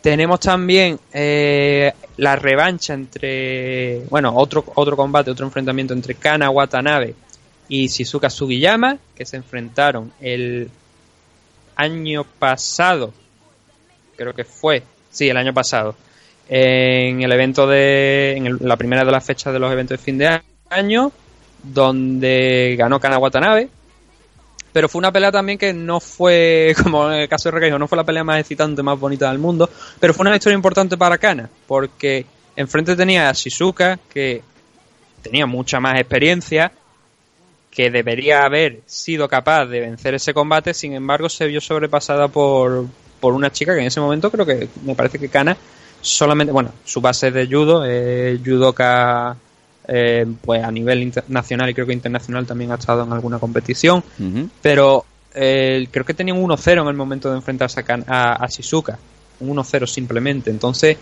eh, esa victoria la verdad que fue bastante llamativa y ahora en este combate vamos a ver pues si Shizuka ha, encontrado eh, la motivación extra no para, para enfrentarse a Kana, porque yo creo que fue más un problema a lo mejor de, de exceso de confianza que de verse superado por, por, por, el nivel realmente de Watanabe, que es una judoka grande, fuerte, que intenta imponer su un control pero creo que la verdad es que me parece que Sugiyama tiene bastante más nivel que lo que demostró.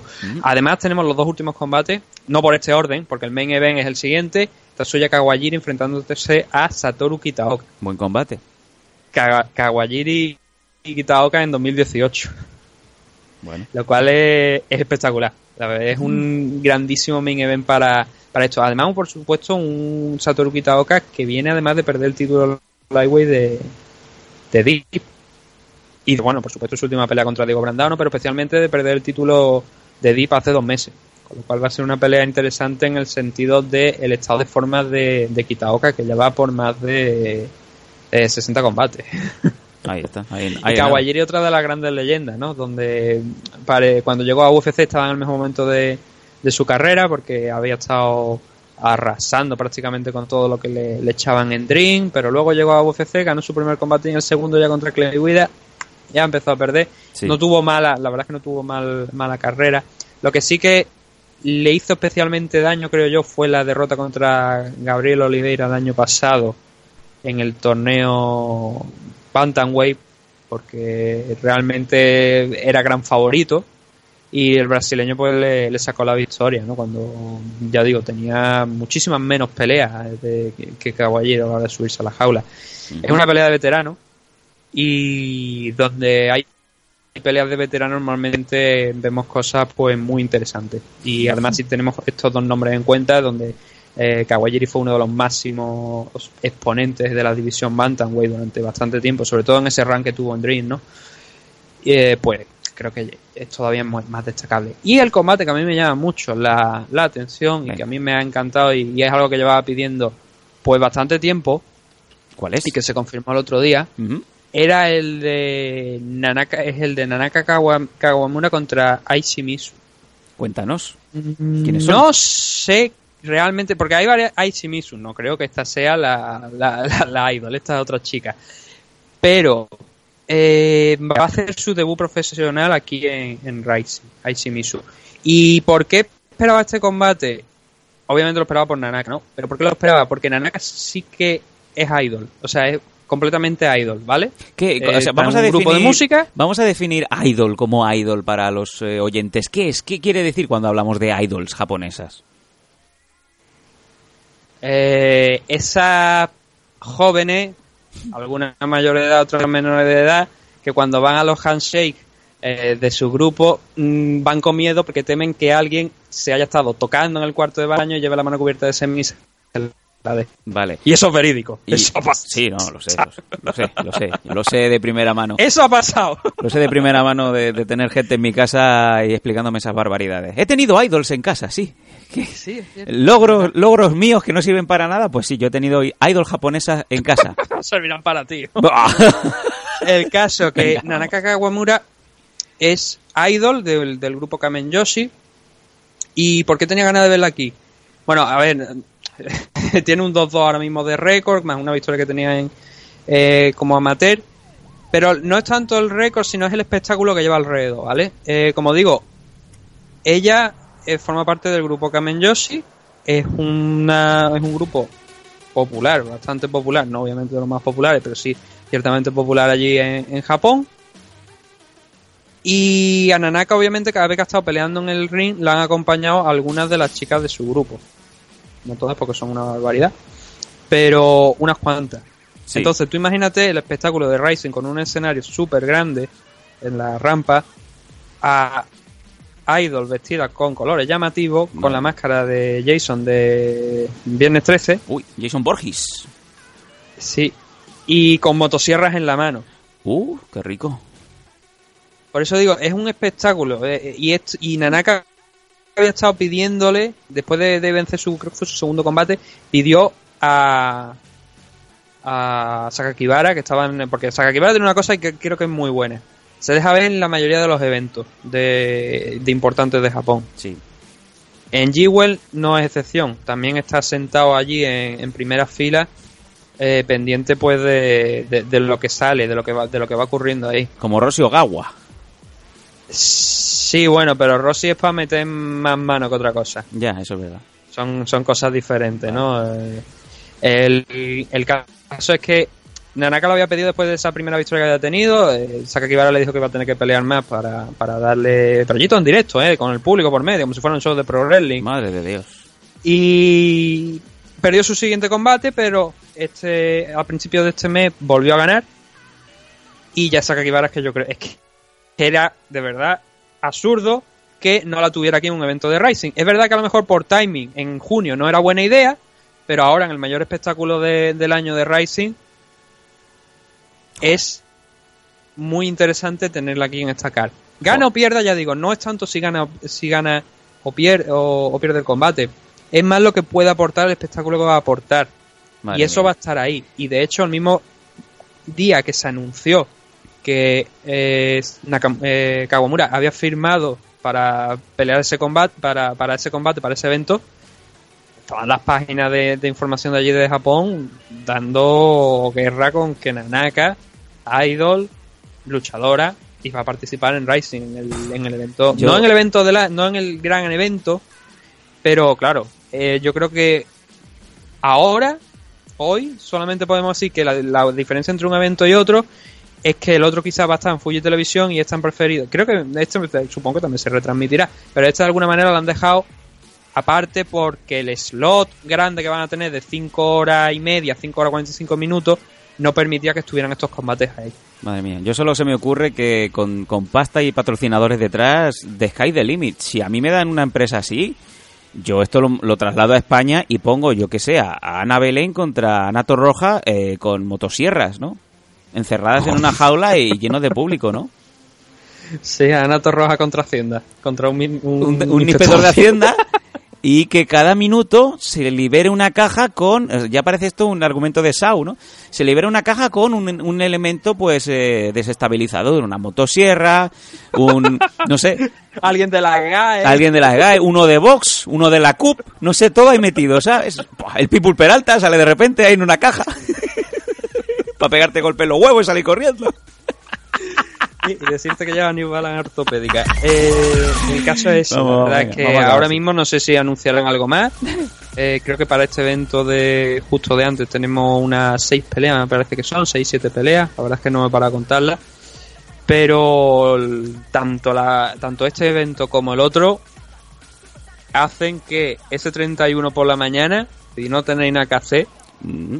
Eh, vais a estar nueve horas tranquilamente sentado en el sofá viendo el evento de Rising. Madre mía, madre mía. Pues oye, yo recomiendo a todos los oyentes, a todos los MMeditos que le deis una oportunidad a los eventos de Rising y más aún, más si cabe, este Rising 14, este próximo 31 de diciembre en el Saitama Super Arena, que por horario os va a venir por la mañana. Si oye, si hacéis puente o estáis de fiesta o os acaban de despedir, pues os quedáis en casita, enchufáis la tele, Rising 14, 9 horitas, el bote de los nachos, un bote de crema, la, no- la, no- la nocilla, la nivea y que sea lo que Dios quiera. Yo con esto no, no comáis la nivea, por Dios. comáis la nivea ahí, como si fuera Winnie the Pooh metiendo, En el cuerpo y os comáis la nivea. metiendo los dedos ahí como un oso. ¡Ay, qué bueno, qué rico está esto!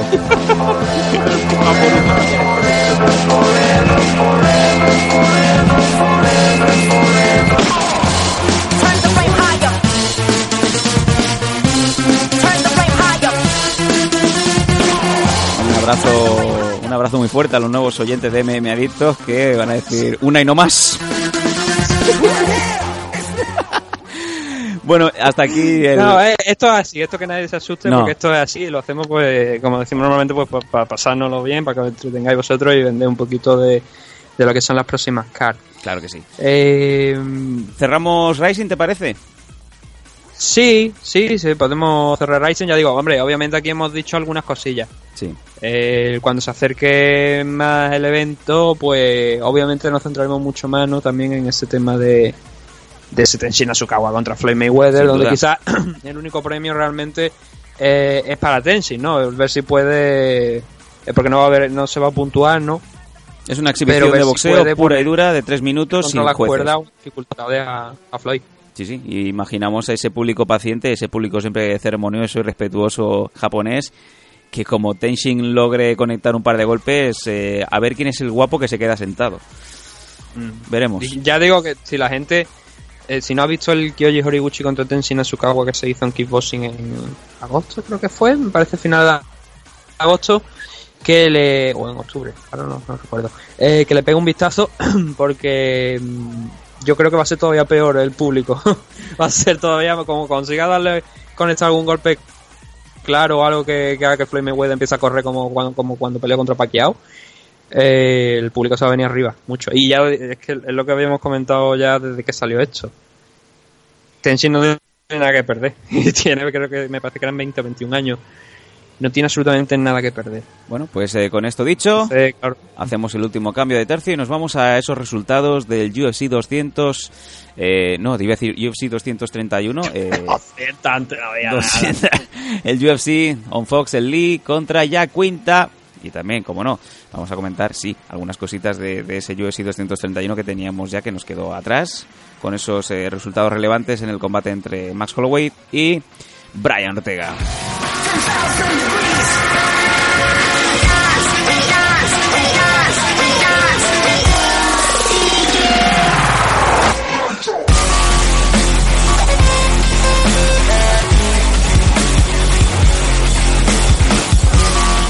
Si te parece, Nathan, vamos a leer rápidamente los resultados del eh, UFC de este fin de semana, el de Lee contra Jack Quinta, el cual se celebró en el Miser Forum de Milwaukee, Wisconsin, en donde fue pues eh, hogar de los Bucks y también del carnicero de Milwaukee. Vamos a leer rápidamente. Ah, vale. Carnicero, carnicero, he dicho carnicero, no panadero, ¿qué pasa? Hay que estar ahí siempre con la puntilla. División heavy- Heavyweight, yo, eh, Juan Adams ganando a Chris de la Rocha por ti que yo en el tercer asalto. En la Featherweight, Dan antes, sí. que sea último evento en Fox Sí, correcto, correcto. Lo siguiente Eh, es el pay-per-view de UFC 232 a final de año. es eh, el- último que se ha celebrado en la en el bueno en el network de Fox a partir de, de enero. Ya se van para ESPN y ESPN Plus así que con esto pone punto y final Fox a su contrato con UFC bueno vamos a seguir. Light heavyweight Mike Rodríguez ganando a Adam Mislet por TKO en el primer asalto. En la featherweight Dan Ike ganando a Jordan Griffin por decisión unánime Zach Cummings Es- Está buena. O sea, Dan, Dan Ike tuvo el problema de enfrentarse a, a- a Julio Arce, que, que la verdad es que está bastante fuerte también. Pero es un luchador interesante. Dan es es un luchador bastante interesante y es bueno ver que ahora vuelve a enganchar una racha de victoria, con siendo esta. Lo único malo es que tiene a, a Lías de la CID de, de, representante, ya sabemos cómo, cómo qué opina la comunidad de Ali. Luchador profesional de 2014 y peleando en la división featherweight. Eh, en la middleweight, Zach Cummings, que pues sigue ganando, en este caso a Trevor Smith por decisión unánime también. En la middleweight, Jack Hermanson ganando ayer al Mirshert eh, por guillotine en la primera en la primera ronda, en el primer asalto. Joaquim Silva en la lightweight ganando a Jared Gordon en el tercer asalto por KO por puñetazos. Dracar Close, otro que también solemos comentar en MM Adictos, ganando a Bobby Green por decisión unánime en la división lightweight. Mm. Zach Otto. Victoria importante, además. Una victoria importante contra un rival, pues, con mucha experiencia y que venía con muchas ganas de. Hombre, si cada vez que entras en la jaula entras con ganas de arrancar la victoria, ¿no? Pero venía con muchas ganas, especialmente por algunos combates que se habían ido, pues, cancelando por lesiones de, de Bobby. Y, y, es una victoria, como te digo, muy importante por ese, por ese motivo, porque venía fuerte, venía con muchas ganas y ha sido close, capaz de, de eh, frenar ese ímpetu, ¿no? De controlar esa situación para llevarse la victoria y seguir creciendo en, en la división. Mm. Como también victoria de Zach Otto en el último combate de las preliminar, preliminares en la welterweight, ganando a Dwight Grant por split decision. Uh -huh. Y ahora sí, nos vamos al main, un main que tiene cuatro combates, no cinco como, como solemos tener eh, habitualmente en UFC. Primero de todo en la lightweight, Charles Oliveira ganando por rear naked choke en el primer asalto a Jim Miller, el eterno Jim Miller, eh, que en este caso pues eh, lamentablemente pues eh, ya los años empiezan a pesar y no tenemos a ese Jim Miller incombustible que solía estar pues en, en los primeros eh, combates y sobre todo en los, en los eventos estelares no no de no de UFC pero sí de los Fight Nights no no de los pay-per-views quería sí. decir. Sí la, la, cuestión es que con en su anterior combate eh, lo vimos despuntar lo vimos que parecía que estaba recuperado de la enfermedad. Él también dijo que se encontraba mucho mejor de, de sus problemas y parecía que podíamos ver un ligero renacer de, de Jim Miller, pero una nueva derrota contra Char Oliveira que eh, es un luchador de lo que solemos decir, veterano de UFC que siempre está ahí, que ya olvidas cuándo fue su primer combate dentro de la empresa, ¿no? Sí, sí, sí. Pero tiene cierto nivel y obviamente una derrota para Jim Miller contra Char Oliveira mmm, quizás le frena mucho bastante, a la hora de bastante. Yo creo que, que define sí. la define la, la, barra no pone la barra un poquito más sí. abajo para ese salto de pértiga no claro sí. Y es mmm, motivo a lo mejor quizás para para Jim Miller de plantearse determinadas cosas. No de obviamente no te estoy hablando a lo mejor de un retiro. No uh -huh. creo que sea eso porque creo que todavía le pueden quedar algunas peleas pero sí a lo mejor del nivel de peleas que puede llegar a aceptar. Sería interesante saber cuántos combates le quedan por contrato en, en UFC y plantearse pues eh, un salto a otra empresa y, y, tener oponentes frescos que quizá también le den un poco de, de salsa ¿no? a, a, un Jim Miller que desde luego pues, posiblemente ya no tiene que demostrar nada en, en UFC. Sí, porque posiblemente lo mejor a partir de ahora de esta derrota Char Oliveira de alguna u otra manera queda lo que solemos decir como gatekeeper, ¿no? Uh -huh. nuevos talentos, eh, ver si esos nuevos talentos pueden derrotarle y si no pueden derrotarle, el problema es ese, ¿no? Que hacemos con Jim Miller, porque las posiciones de arriba no es que estén vetadas para él, obviamente, ¿no? Pero sí que es verdad que si no eres capaz de vencer a Char Oliveira, se te complica mucho la situación en el ranking, uh -huh. en, en, a la hora de conseguir peleas importantes, ¿no? Que es donde realmente puede estar el dinero, donde está eh, el foco, ¿no? La relevancia. Y, ahí va a ser el problema, porque como tú bien has dicho, quizás a lo mejor sería momento de plantearse, pues, bien un cambio a Bellator a lo mejor, o otra compañía donde le paguen, donde le permitan tener también ese extra de, los sponsors y donde pueda tener rivales nuevos, interesantes, donde pueda hacer de alguna manera un impacto en la división que ahora yo creo que eh, después de esta derrota contra Char Oliveira ya no va a poder hacer dentro de UFC. Nos encontramos aquí con una posible sorpresa y es que Sergio Pettis fue derrotado por Rob Font en la división Bantamweight por decisión unánime, un triple 30-27. Sergio Pettis, que no hace mucho estaba número 2 de los eh, flyweights. Y aparte, ya lo sabéis, Pettis es obviamente hermano de Anthony Pettis, de Showtime. Sí. Eh, perdió contra Joseph Formiga, que al que creo el que opino que está a un nivel excelente, ¿no? Tampoco es una derrota eh, de alguna manera sorpresiva. Sí que es verdad que recuerdo que en aquel enfrentamiento contra Joseph Formiga, Pettis prácticamente estuvo pues muy apagado, muy lejos del nivel, ¿no? Que, que hizo, que, que, tuvo en combates anteriores. Y la verdad es que pelear con Roffon eh, y perder contra Roffon, mejor dicho, No es de los bantamweight más, más potentes precisamente que digamos. Y es una mala manera de entrar en la división, la verdad, para Sergio Petty. La verdad es que ahora mismo mm, con esta derrota tiene más sombras que, que luce, la verdad, recientemente Sergio Petty. Y ya sí me dejó muchas dudas con el nivel de- que tuvo frente a Formiga. Después de perder contra Ronfón, la verdad es que también tengo muchas dudas de que pueda triunfar aquí en la división Bantamweight. Edson Barbosa ganando en la lightweight a Dan Hooker. Eh, un KO, puñetazo al eh, cuerpo que dobló a, a Hooker en el tercer asalto. Barbosa pues a lo suyo, ¿no? Uno de los grandes strikers.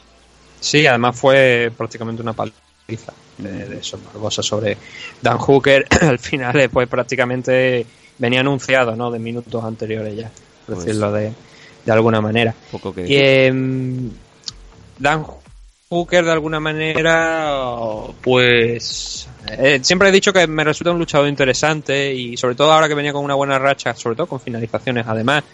Gente con, como Gilbert Barnes, Jim Miller, Madia Cassé y Rob Pearson, quitando Jim Miller y Gilbert Barnes, pues no son grandes nombres o no están en su mejor estado de forma, ¿no? Pero eso Barbosa creo que era la prueba de fuego, por decirlo, por explicártelo, ¿no? El- entonces, claro, no sé capaz de, pasar por encima de Son Barbosa, que es un competidor de muy alto nivel, también hay que decirlo. Eh, no es que lo ponga en una mala real- realmente en una mala situación en 155, pero sí que al ser una división tan completa, con tantos nombres, quizá la más, incluso la más interesante, junto a lo mejor ahora mismo la welterweight de, de pues mm, lo deja en una situación no comprometida, como te digo, pero sí que muy difícil en lo que son entre los 15 primeros de- del ranking, ¿no? Y eso en Barbosa, pues lo que tú has dicho, siga lo suyo, ¿no? Sigue no, no quedando gente, haciendo por, por, por, por finalización. Y además una victoria importante, no solamente porque por ser contra un rival de cierto nivel como Dan Hooker, sino porque además pues rompe la, la racha de, de derrotas que tenía contra, contra Javino, el actual campeón, y contra Kevin Lee, que estaba precisamente en el, en el main event de, de este evento. Es un combate que además, recuerdo el de Eson Barbosa contra Kevin Lee, que pudo haber ganado Eson Barbosa en determinado momento con un gran golpe que, que hizo que prácticamente eh, vimos por momentos a Terry Etting cayéndose de espalda, ¿no?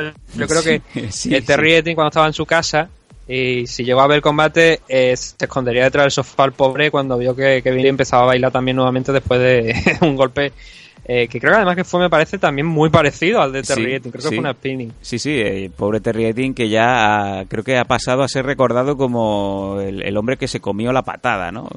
Ha toda su carrera claro. ha quedado pues diluida en nada. Es ese momento donde pasa la historia de UFC pero no por tus méritos, sino porque quedaste cao de una manera espectacular. Sí, sí, y bueno, y esos memes que han dado la vuelta al mundo, ¿no?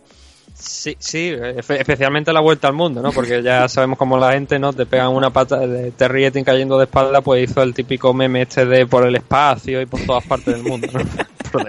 Nos estamos riendo de lo que al principio del programa hemos dicho esto, no nos reímos, pero, no, o sea, no, en el sentido, sino por la, la, la imaginación que tiene la gente para hacer esos, esos memes, ¿no? Y, y lo que hemos dicho, que al final pasas por desgracia la historia de los highlights de UFC, pero no por los méritos que te gustaría realmente. Bueno, de hecho, Mirko Krokop eh, en los highlights de UFC no está precisamente conectando golpes, recibiendo más bien, ¿no?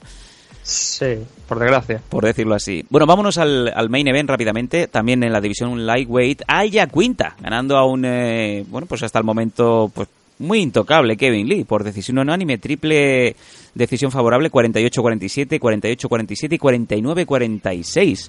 Raging Al, el neoyorquino, ganando a The Motown Fino. Mm, y esta la verdad es que es una victoria muy muy importante para, para la carrera de, de Alia Quinta porque su último enfrentamiento pues bueno ya creo, que todo, todo el mundo lo sabe fue contra Javino aquella oportunidad por el título en aquel desastre de UFC 223 desastre por lo bueno Conor McGregor lanzando eh, la carretilla al autobús y, y tal y cual. Y se vio pues sin esperarlo mucho pues se vio de repente que el main event no peleando por el cinturón contra Javi. Le pasó por encima a Javi aunque algunos periodistas opinen que no que no la verdad es que no lo entiendo cómo pueden decir que no. Pero este combate contra Kevin Lee era una prueba muy, muy importante. Y yo creo que llegando, entrando en este combate, es un Kevin Lee que en los últimos tiempos solo había perdido, perdido contra Tony Ferguson, que se espera que sea el próximo contender de Javi. Si no va, si no va a ser el próximo contender, pues está ahí el segundo, si acaso. está clarísimo que van a haber dos combates en donde Tony Ferguson va a estar peleando contra Javib y seguramente pues Conor contra Dustin Poirier, ¿no? Que ha mejorado muchísimo desde su derrota contra el irlandés. Una especie de elimination, ¿no? Que se van a marcar ahí. Sí. hay, una, ahora lo vamos a comentar, porque como hemos hablado yo he sido 131 de ese, sobre todo el main event, ¿no? el main event, que eran los donde estaban los títulos. Es la idea. Creo que cosas interesantes, lecturas interesantes que salen sobre todo del main event, que se pueden aplicar también aquí a la, a la división Lightweight. Lo que digo es eso, ¿no? Que Kevin Lee solo había perdido contra Tony Ferguson y tenía como, tú lo habías dicho, como un aura, ¿no? De no casi intocable porque ya acumulaba, o sea, ya tenía varias derrotas aquí en, en USC. Y una de ellas era precisamente contra Alia Quinta. Pero desde ese punto que perdió contra Alia Quinta, había llovido bastante y había tenido grandes actuaciones. Sí que es verdad que cuando le dieron el primer rival que estaba entre los cinco primeros, como es el caso de Tony Ferguson, perdió. Fue finalizando el tercer asalto. Pudo finalizar a, a Edson Barbosa, aunque como hemos comentado antes, tuvo, tuvo ese momento ¿no? donde empezaba el breakdown eh, por uno de los golpes de Edson. Y este combate de Alja Quinta era importante para los dos, porque era ver cómo habían evolucionado en el tiempo. Y Alja Quinta, pues los dos primeros asaltos, pues no estuvo. Eh, se vio superado por Kevin Lee de alguna manera, pero él luego en rueda de prensa explicó que eso era algo que preveía. Que él pensaba que a partir del cuarto y del quinto iba a tener muchas más posibilidades de, ganar la, pelea. Que no tenía que perderle en ningún momento la, cara al combate. Y fue un poco por el escenario que vimos realmente. Un Kevin Lee, pues que los primeros asaltos estaba mucho más activo, estaba eh, consiguiendo puntuar más, sacándole ventaja al Yacuinta y que a partir de ahí, pues de alguna manera, Al fue comiéndole terreno hasta llegar al cuarto y el quinto salto donde vimos a un Al Yacuinta pues despuntando un poco más que Kevin Lee para, para asegurar y amarrar esa victoria y ver que pesar del tiempo, de esos años que han pasado desde ese primer enfrentamiento, pues entre ambos no ha cambiado mucho la situación. Y a Kevin Lee la verdad es que lo deja en mala posición. Yo creo que lo de Kevin, la derrota de Kevin, yo creo que es muy mala posición. Porque realmente lo que estamos diciendo, los combates importantes que ha tenido, ha tenido combates de cierto nivel. James Matthews creo que es un luchador de nivel. Mike Chiesa, quizá de alguna manera a lo mejor está un poquito por arriba del valor que a lo mejor debería tener, pero sí que es un luchador que también es interesante. Y Francisco Trinaldo, pues también es un buen peleador. Son buenos peleadores, lo que no significa, o sea, lo que no implica que no están entre los cinco primeros. Entonces, en una división que está muy poblada, los cinco primeros están todavía incluso un punto superior a todo el resto. Y ahí, cuando le dieron a Tony Ferguson, no tuvo una buena actuación. Y tampoco la ha tenido ahora contra Alia Quintas, que no sé ahora mismo en qué posición de los rankings está, pero creo que desde luego entre los cinco primeros no está. Entonces, muchas dudas sobre, sobre realmente el nivel de un luchador que es muy entretenido, como es Kevin D, porque es muy, muy entretenido, tiene un estilo muy interesante, muy agradable de ver para el fan que sobre todo no le gustan los, que se convierta en un combate de grappling. Pero que igual ese tema de no, yo quiero esa división de 165 libras, eh, no sé hasta qué punto está ahora mismo, por decirlo, por, por comentarlo así, de pedir algo como una división de 165 libras, obviamente por el peso sí, pero no por el actual nivel que tiene, que es bueno, es alto, pero claro, no está para competir entre los cinco primeros, visto los últimos combates. Vamos a ver la posición en próximos en próximos meses, próximos combates de, de Kevin Lee, a ver si es capaz de volver a la senda la victoria, de hacerlo de manera convincente, y si no vuelve a tener problemas con alguien que esté entre los cinco primeros, ¿no? Porque complicada, la verdad, la situación después de una nueva derrota contra la Quinta. Mm. Venga, vámonos rápidamente a comentar esos dos combates en UFC 231.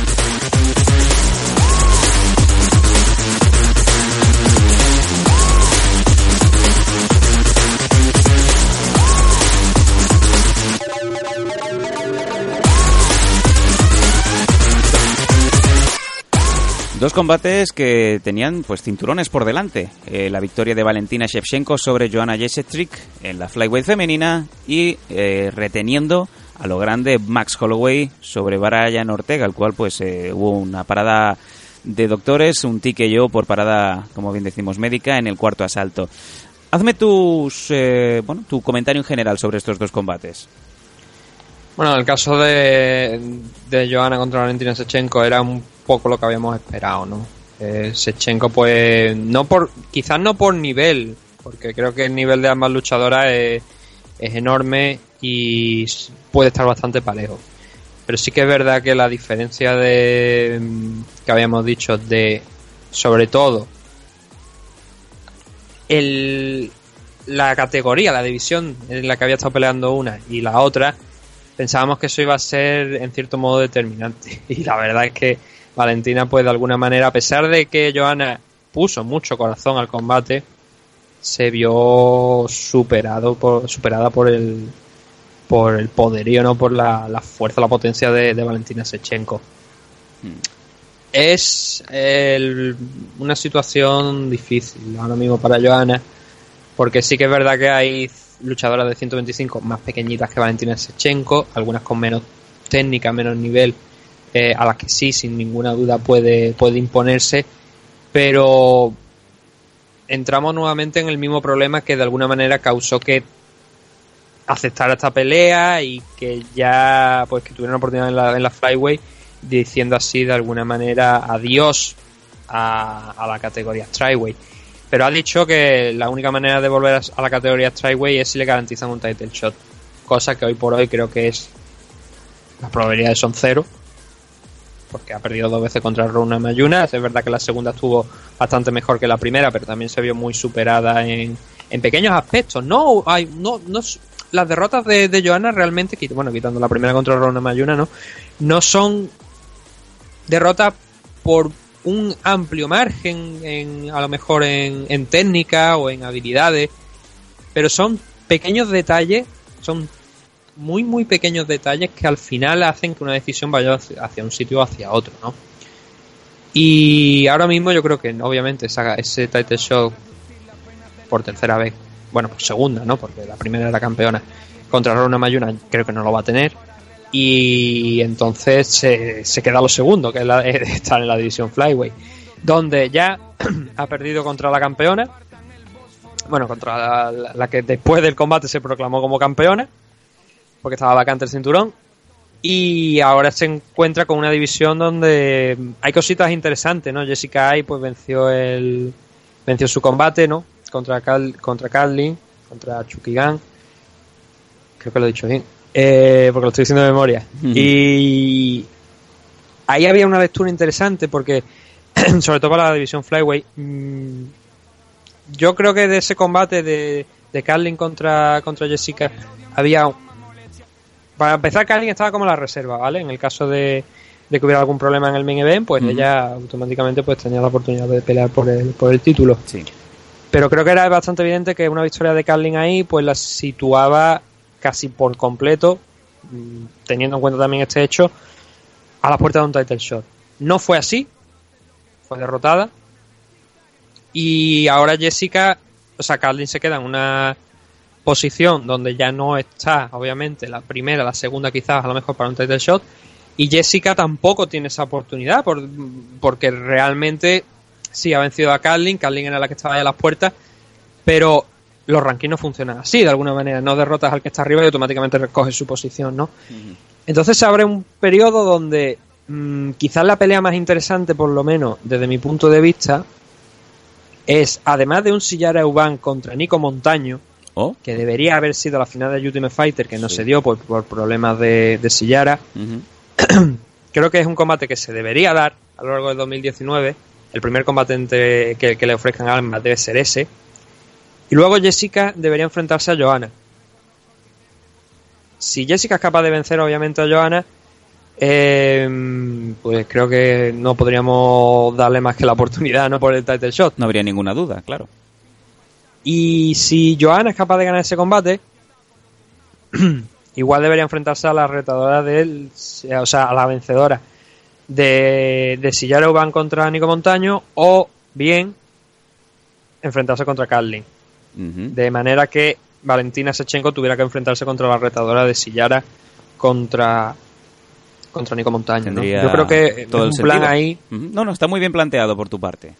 Mm. Yo, a ver, el plan más sencillo hubiese sido Carlin venciendo a, a Jessica y automáticamente pues Carlin saltando obviamente al main event. Yo creo que eso, o sea, al main event, al Tete Show, yo creo que eso era, eso era obvio, ¿no?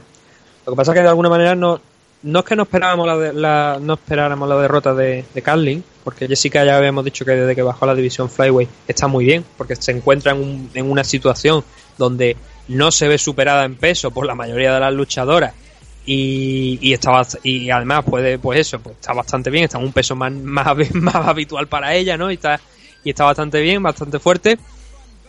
Pero sí que es verdad que te- teníamos la, la imagen de que Kalin igual era la favorita para ese enfrentamiento. Entonces esa derrota pues ahí altera bastante la, la posición sobre todo para una posible pelea futura de Valentina Sechenko que ahora hay que encontrarle rivales. Vamos, si te seguramente, sí, seguramente ya digo, el plan a lo mejor de, de UFC es darle a Nico Montaño, porque como a Nico Montaño se le retiró el, el cinturón y tal y cual, pero creo que una pelea entre Nico Montaño y Sillara Uban nos ayudaría primeramente a, desvel- a, a- a averiguar qué hubiera pasado si Sillara Uban hubiera entrado a la jaula ese día contra Nico Montaño en la final de Ultimate Fighter, y además limpiaría y ayudaría a la vencedora a tener un poquito de más estatus, porque ahora mismo ni Nico Montaño ni Sillara Uban realmente, por muchas victorias que puedan conseguir, o sea, por una que fuera campeona por el Ultimate Fighter y luego se retira el título y Sillara Uban, que creo que la última victoria me parece que la, hizo hace poco contra Rosa Modaferi, Sí, señor.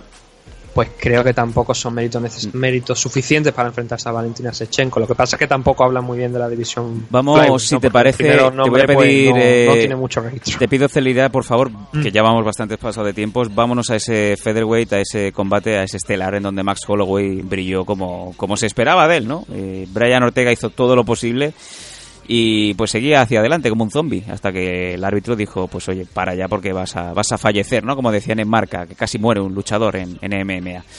Eh, bueno, victoria a lo bestia de Mark- Max Holloway, eh, Blessed, que siguió pues a lo suyo, ¿no? Sí, él, claro, contra un tipo como, como Max Holloway, creo que estaremos todos de acuerdo que la estrategia más, más inteligente no es para los golpes con la cara. hasta ver hasta dónde, ¿no? Que se haga daño en los puños, ¿no? De darme en la cara. Sí, como los Simpsons, como Homer que le pegaba, ya se cansara, entonces le daba un golpecito y caía. ¿no? El problema es que más Holloway no se cansa. y más Holloway, conforme van pasando los rounds, eh, va encontrándose más fino cada vez y, y va clavando los golpes con más precisión. Y, y aunque no es un a mí, por lo menos, a mí, me da la sensación que no es un luchador que va a sacarte un golpe y te va a noquear con un solo golpe, que va a ser más bien un trabajo de desgaste a lo largo de, de todos los asaltos y esto se mira en su en su récord porque tiene pocas victorias antes de por finalización antes del, del segundo round casi ninguna en el primer asalto y pocos KO no después de o sea la mayoría de las finalizaciones por KO vienen casi todas después del, segundo asalto no en el caso de Max Holloway y es por eso lo que te digo de que no es un luchador que te va a noquear de un solo puñetazo pero es un tipo que hace un trabajo de desgaste y creo que fue eh, lo que hizo con Aldo, que fue calentando, fue encontrando, encontrándose cada vez mejor y fue impactando más hasta que ya pues pudo noquear a, a Aldo las dos veces. Y en el caso de Brian Ortega, pues tres cuartos lo mismo, ¿no? Hay un detalle que, bueno, le dijo a, a creo Rogan antes de empezar el cuarto asalto, eh, prepárate porque vas a salir ahora porque esta pelea acaba aquí en este cuarto asalto. Para el árbitro por salud de, por, por temas de salud del ojo de, de, de Brian Ortega, pero es ahí donde vemos, como te digo, que se está llevando tal paliza a Brian Ortega que pero que en ningún momento consiguió más Holloway noquearlo. Tuvo que ser el Reseñable. árbitro el que detuviera la pelea para revisar eso. Entonces, si bien, como te digo, es un grandísimo luchador, o sea, es- es esto es importante porque cada luchador tiene su método de, de victoria, ¿no? Hay gente que te puede pegar un puñetazo en la boca y lo de- a tu edad ya sabes, a tu edad ya los dientes no crecen y te noquean. Y hay otros que requieren un trabajo más amplio, como gente como más Holloway, como Frankie Edgar. El propio TJ Dillashaw, por ejemplo, tampoco creo que sea un luchador que tenga un puñetazo, de, o sea, un golpe para noquearte con un solo, un solo golpe, pero hacen ese trabajo poco a poco de ir haciendo desgaste y sumando, ¿no? Y ahí más Holloway, tranquilamente podríamos decir que es el mejor del mundo. Tiene un striking muy pulido, muy, muy preciso, Sí. Ya lo comparé en la, en la previa, creo que fue con Martin Kampman. O, no sé si fue a Sí, él o con fue a Martin- Johanna. Tanto Johanna como él tienen un striking muy, muy Martin fino. Kampman, sí, señor. Y lo- los comparé con Martin Kampman, ¿no? Ya Sí, ves lo, lo que tiro porque fui a tirar aquella vez. Bueno, eh, un órdago, sí, señor. Sí, eh, pero sobre todo, obviamente en el nivel de. No, no, no, no a las cotas a las que han llegado cada uno. Hombre, no, pero- caso de Martin Kampman, por el pobre se quedó muy Los estilos, vez. los Sí, estilos luchísticos, estamos hablando. Sí, sabes, eh, obviamente, de estilo luchístico estoy hablando. Y, y ahí está, en ese nivel, pues ya digo, eh, creo que posiblemente sea el mejor luchador ahora mismo del mundo en el tema de, de precisión, de striking, de en definitiva conectar y sufrir poco daño, la verdad, también en el proceso. Ha habido la- de- un cambio por completo de Matt Holloway, del Matt Holloway que vimos hace unos cuantos años, el que perdió, por ejemplo, contra Conor McGregor, no al de ahora, indudablemente. Y eso se está notando. Y tras esta victoria, eh, la cuestión es, eh, bueno, primero está el debate de si Matt Holloway es el mejor de featherweight de la historia, que se, mm, no sé por qué se está sacando ahora mismo, porque creo que son solamente 28 años parece que tiene Matt Holloway y todavía tiene bastantes años por delante. Si Mm. Dios quiere, ¿no? Porque ya vimos que tuvo ese problema donde veíamos que, oye, esto parece una, una conmoción, ¿no? En Sí, cuando- sí, sí, sí, sí. Bueno. Eh, entonces, Te voy a pedir mucha, mucha celeridad. Estamos ya en los últimos eh, minutos Vale. del programa, así que eh, un minuto para cerrar, por favor. Vale, lo que te digo, eh, está el debate ese sobre si es mejor que Aldo. Yo creo que todavía le queda mucha carrera por delante y algunas defensas, sobre todo para, para igualar a Aldo y superarlo. Pero está en el camino porque ha derrotado dos veces a- al brasileño. El segundo tema es qué pasa ahora con la siguiente pelea, quizás de, de Matt Holloway. Yo creo que es algo interesante que, ya que se había de alguna manera predispuesto a, a un del shot, ¿no? A enfrentarse allí eh, contra Javi aquel día también, de UFC 123, que luego hubo que cambiar la pelea porque no le permitieron los jueces, los, médicos hacer más corte de peso y pelea. Eh, sería interesante ahora mismo, yo creo, que visto el cambio que ha pegado, un enfrentamiento contra Conor McGregor, a Dustin Poirier, que es el rival que teóricamente se le está eh, poniendo a Conor, eh, mandarlo a pelear contra Nate Diaz, que era el combate, el combate que estaba previsto, y a Javi contra Tony, contra Tony Ferguson, a Javi Nurmagomedov contra Tony Ferguson. Y de esa manera quedarían todos contentos, más Holloway. Mm, ahora mismo en una división que creo que no, personalmente opino que no tiene un contender claro, que igual ah, el nombre a lo mejor que más nos sale es Zabima, eh, Zabí, a lo mejor le queda un combate para mm, llegar a, lo mejor a considerar una oportunidad por el título. Eh, Yamella y Rodríguez, pues bueno, también creo que podría ser ahí uno de esos nombres. Frankie Edgar igual, una victoria próxima también. No hay ahora mismo no hay un contender detrás claro, a lo mejor para decir este este es el siguiente por fuerza y, no, creo que a todos le quedan una pelea, ¿no? Principalmente para optar al cinturón de Matt Holloway. Es ahí donde puede ser interesante una revancha contra Conor McGregor años después. Una pelea interesante por, con mucho dinero por medio, porque Matt Holloway es el campeón de, de la división Featherweight y lleva muchísimas victorias consecutivas. Y luego las otras piezas pues también van cayendo un poco más en, en tema, ¿no? y eso, por supuesto, el ganador de ahí de alguna manera de ese, eh, de ese McGregor contra Matt Holloway sí que Nos quedamos sin tiempo. daría una cosa, o sea, daría un argumento suficiente para optar al título, bien en ese entonces de Tony Ferguson o de Javi Nurmagomedov. Venga, pues eh, con esto vamos a cerrar con una rápida y sentida pérdida.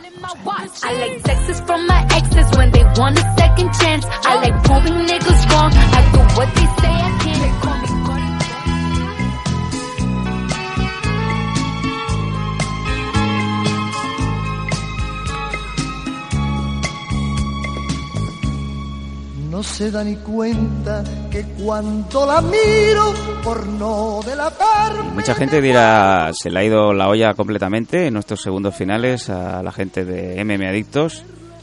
Nathan, se nos ha ido el grande, se nos ha ido don Antonio Cortés.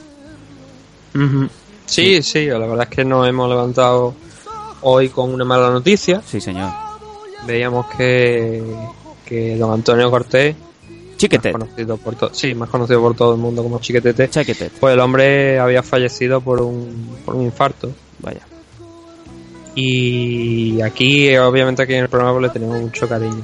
Ha llegado a copar muchas portadas de MM Adictos, incluso en momentos estelares como por ejemplo cuando Dana White iba a darle el cinturón a Conor McGregor tras ganar a Jose Aldo, pues eh, subía, ¿no? el propio el de Faber también estaba en la portada del Antonio, Antonio Cortés estaba ahí, ¿no? En, dentro del crew, ¿no? Del crew, del staff pluriempleado estaba en las portadas de, de MMA Adicto. y nada, bueno, simplemente pues eso, ha fallecido ahí por desgracia el hombre y siempre nos quedaremos ¿no? pues con, con los grandes momentos, con su parte de artista, ¿no?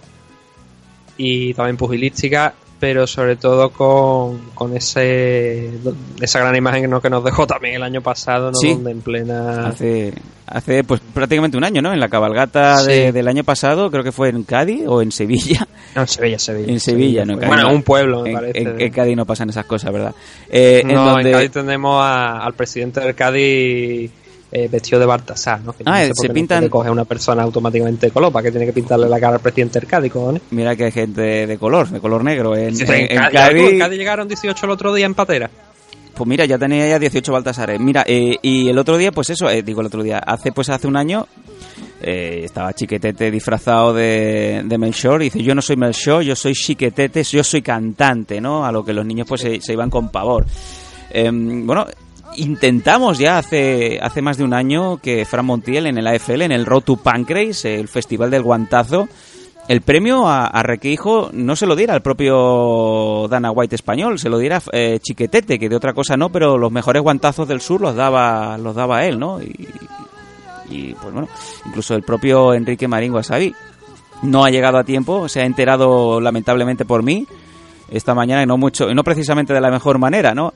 Y quería pues dedicarnos unas palabras también al deceso ¿no? de, Anthony Cortes Chiquetet, pero no, no, ha, no ha dado tiempo para, para entrar. ¿no? Se nos va uno de los grandes, seguramente entrará en el Hall of Fame de MM Adictos, pero hoy no. Hombre, si está, si está el creador de Tapao en el de UFC, porque no va a estar. Pues podríamos, podríamos pedirlo, ¿no? Este, este, esta semana, este año no hemos hecho Hall of Fame, ¿no? Está nada más que Enrique Marín cogiendo frío. Pues fíjate tú, mira, nos chapamos, Enrique Marín y, y, y se acabó. en fin, bueno, ha sido un placer y ahora sí nos vamos en MM Adictos, va.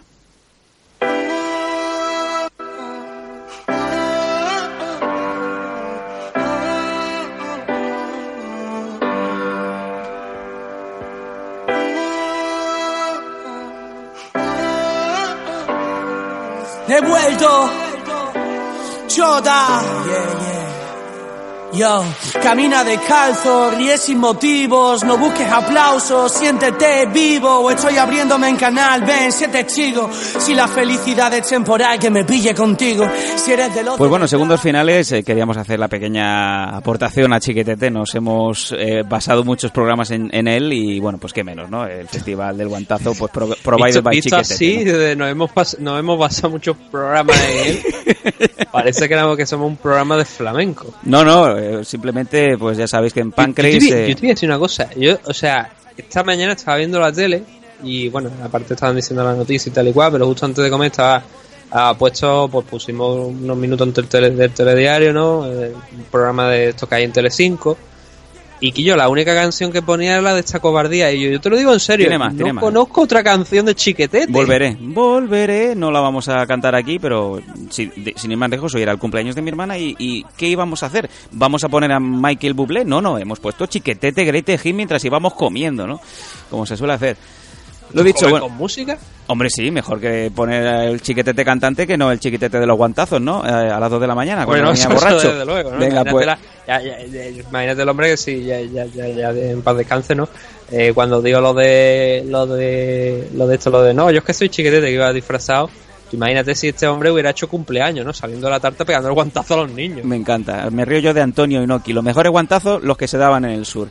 Bueno, eh, lo dicho, ha sido un programa denso. Esperamos que hayáis disfrutado, que os hayáis reído, que hayáis aprendido un poquito también y sobre todo que hayáis visto eh, la persona que hay detrás de Iris Alejandro, Iris la Furia.